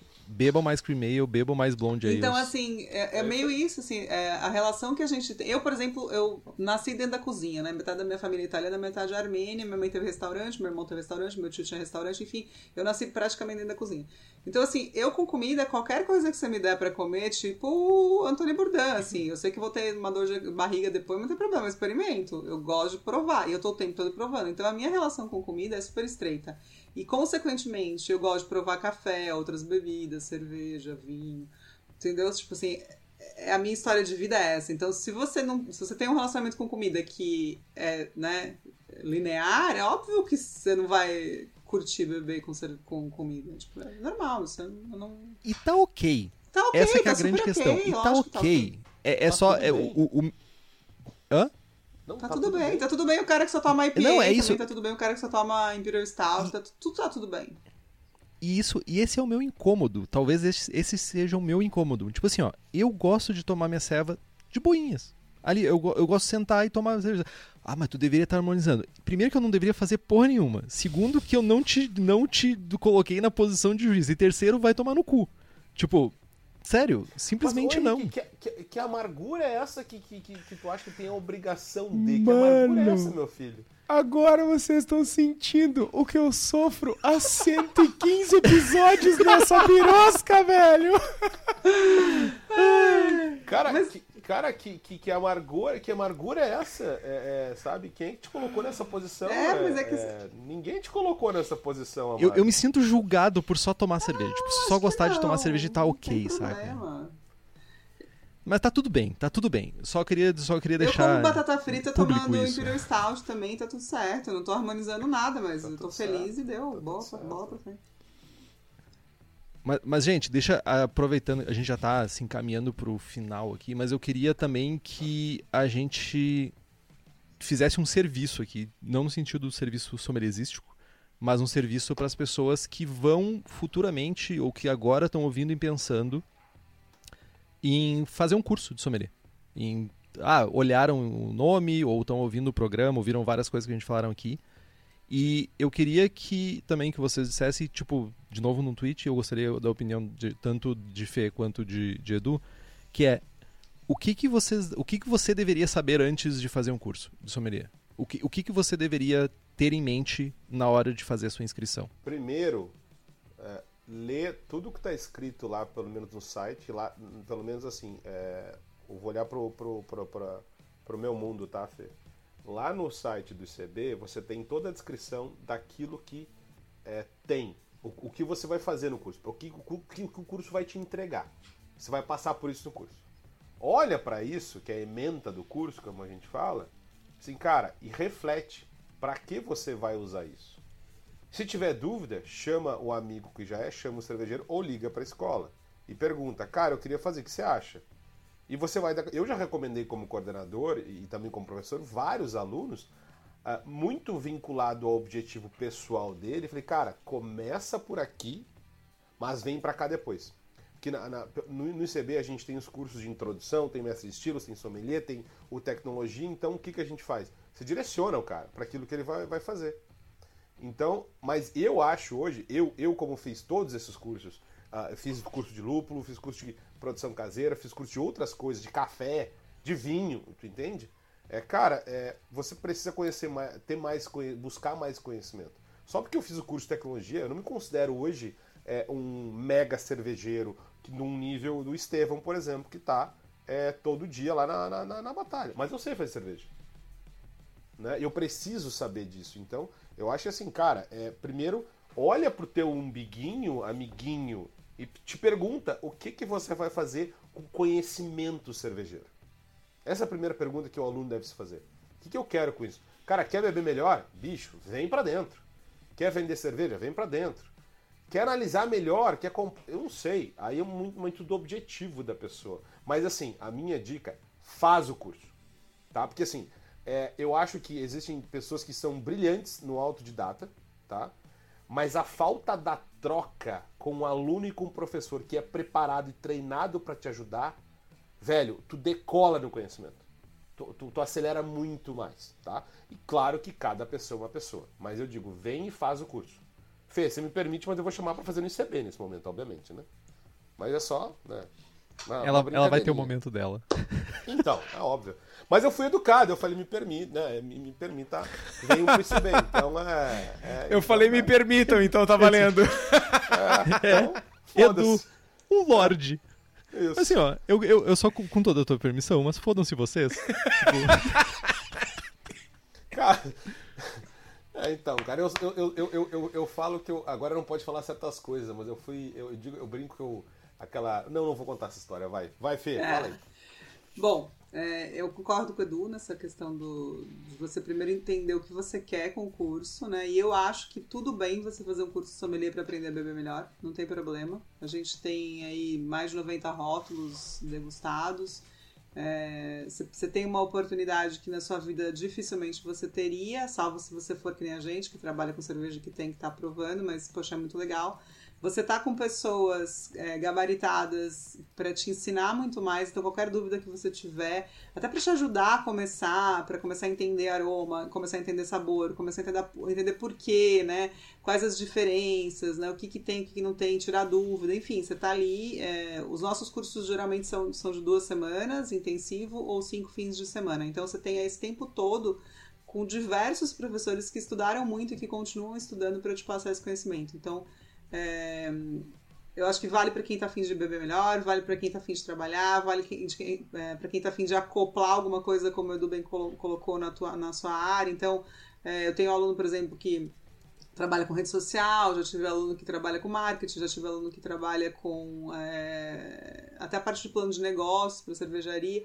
Então, é, o próprio cervejeiro, né, que quer é, intensificar um pouco mais o sensorial, enfim, e, e, treinar um pouco mais. Então tem várias áreas. Eu acho que é, é, legal fazer o curso. Eu faria esse curso por hobby, se eu não trabalhasse com isso hoje, porque é um curso muito bacana, muito legal mesmo. A gente tem, é, além da interação com o professor, você vai ter interação com os seus colegas, então isso é muito legal você entender, é, tipo, o próprio colega, às vezes ele te ensina de alguma forma, do jeito dele, de, né, o que ele o que ele está observando, o que ele não está. As pessoas trazem muito, é, eu, eu, eu, nas minhas aulas, eu, eu puxo muitos alunos para conversar, então contar um pouco. É, se você pensar assim, nos nossos cursos concentrados, a gente tem é, alunos do Brasil, da América Latina toda. O último, a última turma teve gente do Peru, teve gente do Paraguai, enfim. Então você faz um networking muito legal, que isso é muito importante para a tua vida, né, profissional. É, então, assim, acho que, acho que só tem coisas boas é, para quem faz o curso. Eu, eu recomendo o curso sommelier para todo mundo. Todo mundo que gosta de cerveja, eu acho que é uma é legal. E às vezes você nem tá pensando em trabalhar com isso depois que você faz o, o curso, você começa. Às vezes você tá pensando em trabalhar com isso depois que você faz o curso, você fala, ah, não, isso aí não é para mim, eu, é, meu negócio é outro. Mas de qualquer maneira você vai ter uma bagagem. Eu acho que curso, é, curso bom, curso bem elaborado, curso bem feito, de qualquer área, vale a pena fazer, né? É, eu acho que a gente sempre vai agregar conhecimento. Então, eu acho que é isso. É, é, eu gosto de cerveja, o que, que eu quero aprender, o que, que eu não quero aprender. De repente, se você não tiver afim de trabalhar na área, vai, vão ter algumas matérias que não vão te interessar tanto. Mas meu, meu convite fica para todo mundo uh, fazer, experimentar. Né? Vou aproveitar e fazer meu jabá. Venham fazer o curso com a Escola Superior de Cerveja de Malte. Inclusive, a gente, amanhã é o último dia de inscrição para os cursos concentrados da escola. A gente tem aí, sei lá, acho que 20 cursos concentrados. E dois deles é sobre a minha coordenação, que é o aprofundamento em estilos e o harmonização, totalmente online. E esse curso foi totalmente pensado para ser online. Então fica, fica o convite aí para a galera. Edu? Uh, eu ia falar. Putz, eu esqueci que eu ia falar. Além do jabá, que eu, eu, eu, eu tava pensando. É, cara, juro que ia falar um troço aqui. Ah, eu, ah, duas coisas que eu queria acrescentar. É, a Fer, eu fui esse cara é, que comecei como curioso, por gostar de tomar cerveja. Tinha feito curso de produção, falei, cara, legal esse curso. Eu fui me apaixonando é, pelas pessoas que eu fui conhecendo, principalmente pela escola, pelas pessoas da escola, é, é, sabe? E várias, tem várias pessoas que, que, são muito meus amigos hoje no mercado cervejeiro, desde lá, né? É, que eu conheci no curso. E depois virou tudo isso que virou, Edu Pelizon, né? É, no mercado cervejeiro. Mas uma dica absurdamente importante, tá? É, é, Estevão, pro lado bom, pro lado ruim, tá? Esse que virou Edu é tanto bom pro lado ruim, tá? Pela sua careta você assim, hum. Não, Mas mano, não, não eu, eu, é... eu, só, eu só pensei, tentem, tentem, nobre, meros mortais, poucos conseguirão. não, não, não é isso. Não, não façam isso. É, ou melhor, é, estudem. Mas assim, cara, é, não venham para um curso de, de sommelieria de cerveja, de sommelier de cerveja, achando que é um monte de gente bêbada. Importante. Trabalhando, tá? Isso é extremamente importante, porque, cara, a gente trabalha com álcool. O álcool, a gente sabe o que ele faz com a gente. Uh, em excesso, ele é um problema. Mas mesmo em pequenas doses, 200, 300 ml que você toma em aula, dependendo do, do, do nível de força alcoólica de uma cerveja, você vai ficar mais solto. E isso abre uh, um leque de, de risco extremamente importante. Mas quando você vier fazer um curso de sommelier, mesmo que você vá tomar lá, vai ter beer break, vai ter cervejaria que vai apoiar, vai, vai mandar cerveja para você provar, vai provar muita coisa, sei lá, 90, 100, quantos rótulos for possível, os colegas levam cerveja para compartilhar. Então, o número de rótulos é bastante uh, abundante. Isso não te dá o direito de achar que você vai ficar lá bebendo que nem um doido. Né? Ou fazer aula e vai para almoço e toma cinco Raikkonen lá e volta para provar, para analisar a cerveja depois. Então, não, entendeu? É, acho que vem com esse pensamento, tá? E a gente, da mesma forma, agora eu vou, agora eu vou ampliar o meu jabá, que eu só dei a dica, né, Fê? Você fez o jabá, eu vou fazer jabá. Fui então mais a gente tá com... Criamos É, não, monstros. Eu, eu estou sendo novamente educado, né? Mas, cara, o ICB também está com novidades. Tem, tem curso de empreendedorismo eh, que está no ar aí, pra, eh, totalmente online, com gestão de bares. A gente está ampliando um pouco a grade de assuntos. Tá com o nosso curso lançamento, que é o sommelier híbrido. Então, a gente eh, entende que é muito importante você ter a vivência, eh, principalmente do serviço de degustação em sala de aula com o professor. Então, a gente dividiu, fez um, um trabalho aí de fazer boa parte online e boa parte e, e o curso continua tendo aulas presenciais também. Tá todo mundo convidado para acessar o site lá ver o que está disponível lá. E a gente se encontra em sala de aula, cara. Todos vocês que quiserem estar lá no Instagramers também é só chamar. A gente pode trocar umas ideias. Já que vocês fizeram jabá, vocês deixaram quicando, eu tô vendo a bola e vou dar uma bica. E fica a dica pro ICB e pra escola do Malte que vocês podem anunciar no Braçagem Forte. Só queria dizer isso. Alô, alô. Temos Alô, um spot setor de Não, marketing. digo mais, Vocês estão perdendo um spot tempo. de patrocínio apenas disponível. Briguem. Sangue. Ó, tô nem aí. foi-se alô, pra alô, vocês e Alô, departamento apaga a luz. Boa. Cara, deixa eu fazer Gente. um comentário. Eu virei, eu não sei porquê, a Bruna comentou aqui em um momento que eu virei o ET Bilu. Que diabo é ET Bilu, velho? Você não sabe o que é o ET Bilu? Como não sabe o que é o ET Bilu, cara? Eu não sei, Ai, cara. fala Eu sério. também não. Eu não tô ligado. Gente, desculpa. o ET Bilu Busque conhecimento, então, Edu. febre. ET Bilu, cara, foi um maluco que se acocorou no meio do mato com umas lâmpadas na cabeça, velho. E, tipo, sei lá, alguma emissora sensacionalista começou a fazer, não, o ET Bilu, o ET Bilu. Daí, tipo, o repórter ficava entrevistando o ET e perguntava, o que, que você está fazendo aqui, ET Bilu? Busque conhecimento. Cara, é a parada. É, tipo, é o Brasil numa casca de nós. 30 cara. memes. Assim, tipo, é igual o da grávida de Taubaté. Tá no mesmo nível.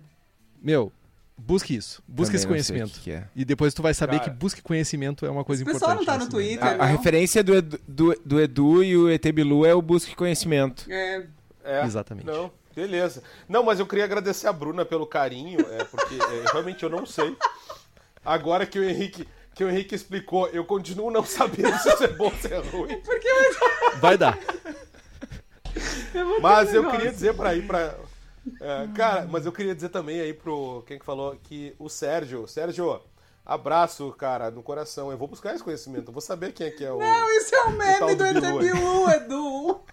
É, meu. Ah, viu só? Edu, Viu? Isso Eu prova. só queria te dizer que isso, essa que eu não tua sei atitude, Porra nenhuma de quem é esse cara. Essa tua atitude é a definição do cringe. Só queria dizer isso. Velho, velho, sem problema. Olha aqui, ó. Ó, a barba, a barba do quarentão entrega, velho. Tá tudo, tá tudo certo. Henrique, da mesma forma que pra ti tomar cerveja sem harmonizar está tudo bem, pra mim ser cringe, velho, tá tudo bem. E vão tomar no Edu. cu quem não gosta de cringe, pô. Edu. Tamo junto, tamo Edu, junto. Eu, Eu, eu sou o tiozão. Bilu pro resto da minha vida agora. Não, parou, Busque parou. conhecimento.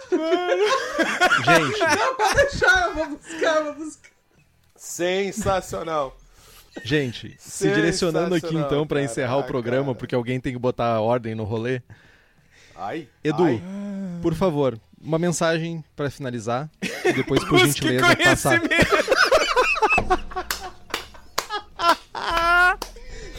Cara, olha. Olha, eu não Cara, quero dizer não. nada, tá? Mas isso tudo tá escrito. Quer ver, ó? O que, que tá escrito aqui embaixo? Cara, pronto. Tá aí pra, pra. A galera que tá ouvindo em casa não vai entender, mas, velho, água, malte, lúpulo, levedura e conhecimento, cara. Esse é o lema do ICB. É, um, cara, ah, obrigado vocês três aí, cara, pelo puta sensacional no papo. Eu por mais ficar mais umas oito horas aqui falando com vocês. É, eu queria dizer assim, cara, é, a gente falou de várias coisas importantes, é, várias coisas é, relevantes para o mercado cervejeiro como um todo e para os sommeliers, para os sommeliers ou sommeliers, como queiram. é, a, o convite é venham estudar esse mundo maravilhoso da cerveja, né? E tenham humildade para entender que a gente tem eu, Fê, Estevão e o, e o, Henrique, a gente, nós quatro sabemos o quanto a gente tem. Quer dizer, na verdade nem sabemos quanto, mas sabemos que temos muito a aprender. Né? Então, venham com, com, essa, com essa mente aberta que assim, eu, eu, eu, não, vou, eu não posso dizer que das, de todas as pessoas que eu conheci, 100% delas eram do caralho. Mas a, uma grande maioria das pessoas que eu conheci nesse mercado são sensacionais. Então, é, estudem esse lado da sommelieria. A galera provavelmente que está aqui, gente, é muito mais, é, talvez, da, da, da, área de, de produção, que vocês tratam muito o conhecimento aqui de produção, né? É, de insumos e várias coisas relacionadas a isso. Eu, eu, o convite fica para você sair um pouco das panelas, com, com todo respeito, e vem um pouco para um pouco para o copo, né? É, se eu posso fazer esse trocadilho, se vocês me permitirem, para a gente fazer essa, é, esse, esse encontro aí, que eu acho que ele engrandece o mercado cervejeiro em todos os aspectos. Muito obrigado, senhoras e senhores. Ah!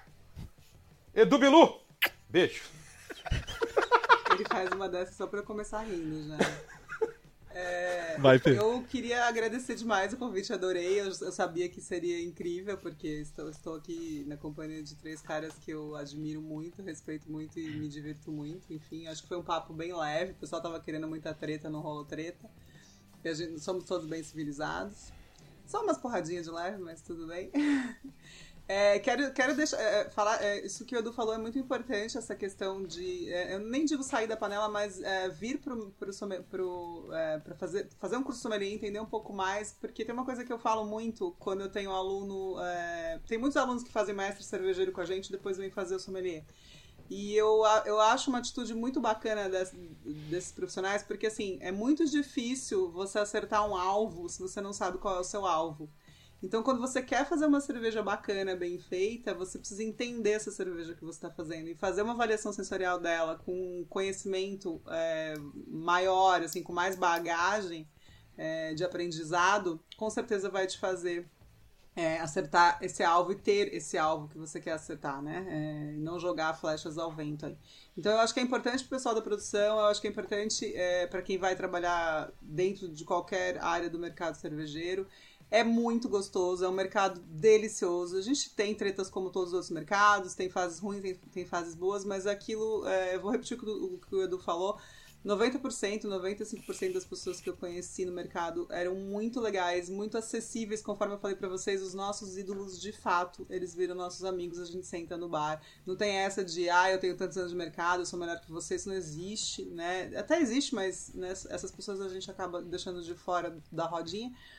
É, mas assim, é, é, um mercado muito aberto, é um mercado muito legal. É, é um mercado onde a gente pode ligar ou mandar mensagem para tirar dúvida, né? E façam isso, tiram, tirem dúvidas, não, não falem bobagens, tirem dúvidas, que é sempre importante.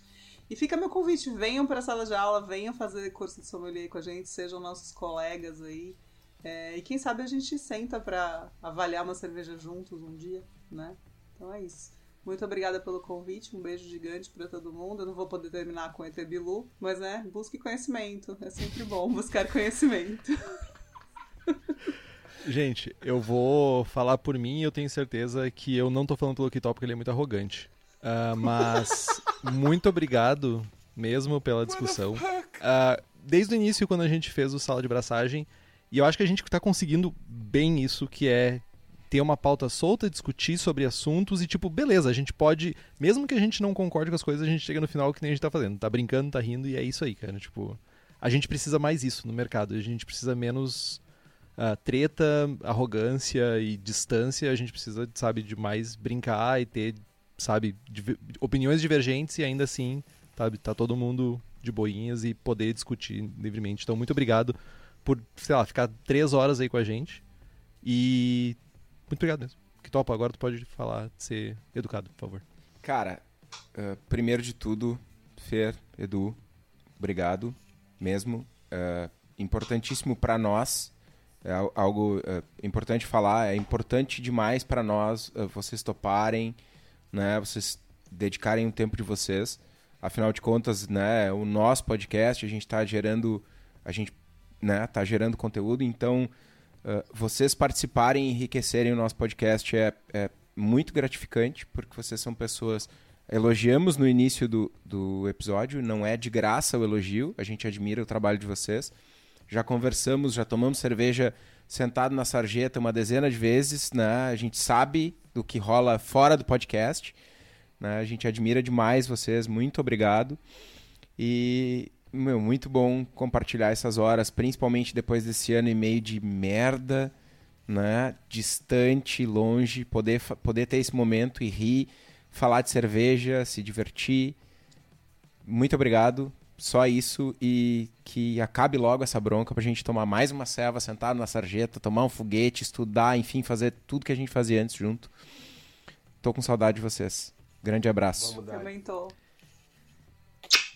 Então, gente, compre os livros que estão no post, nós ganhamos uma porcentagem, você não gasta um centavo a mais por isso. Compre também a camiseta do Braçagem Forte com o logo na nossa lojinha. O link está aqui no site e também está aqui no programa. Curta nossa página no Facebook, nos siga no Instagram ou, e também assine o feed pelo nosso site. Estamos também no Spotify, Google Podcast, Deezer e se você gosta do programa e quiser fazer um review no iTunes ou no seu agregador de podcasts favoritos, isso significa muito para nós. Compartilhe o episódio com seus amigos. Tem dúvida, sugestão de pauta, crítica, quer anunciar a sua empresa ou seu produto? E-mail para contato@abraçagemforte.com.br ou mande uma mensagem para nós no Facebook. É isso, Kitó. É isso. Braçagem forte? Braçagem forte. Braçagem forte. Braçagem forte.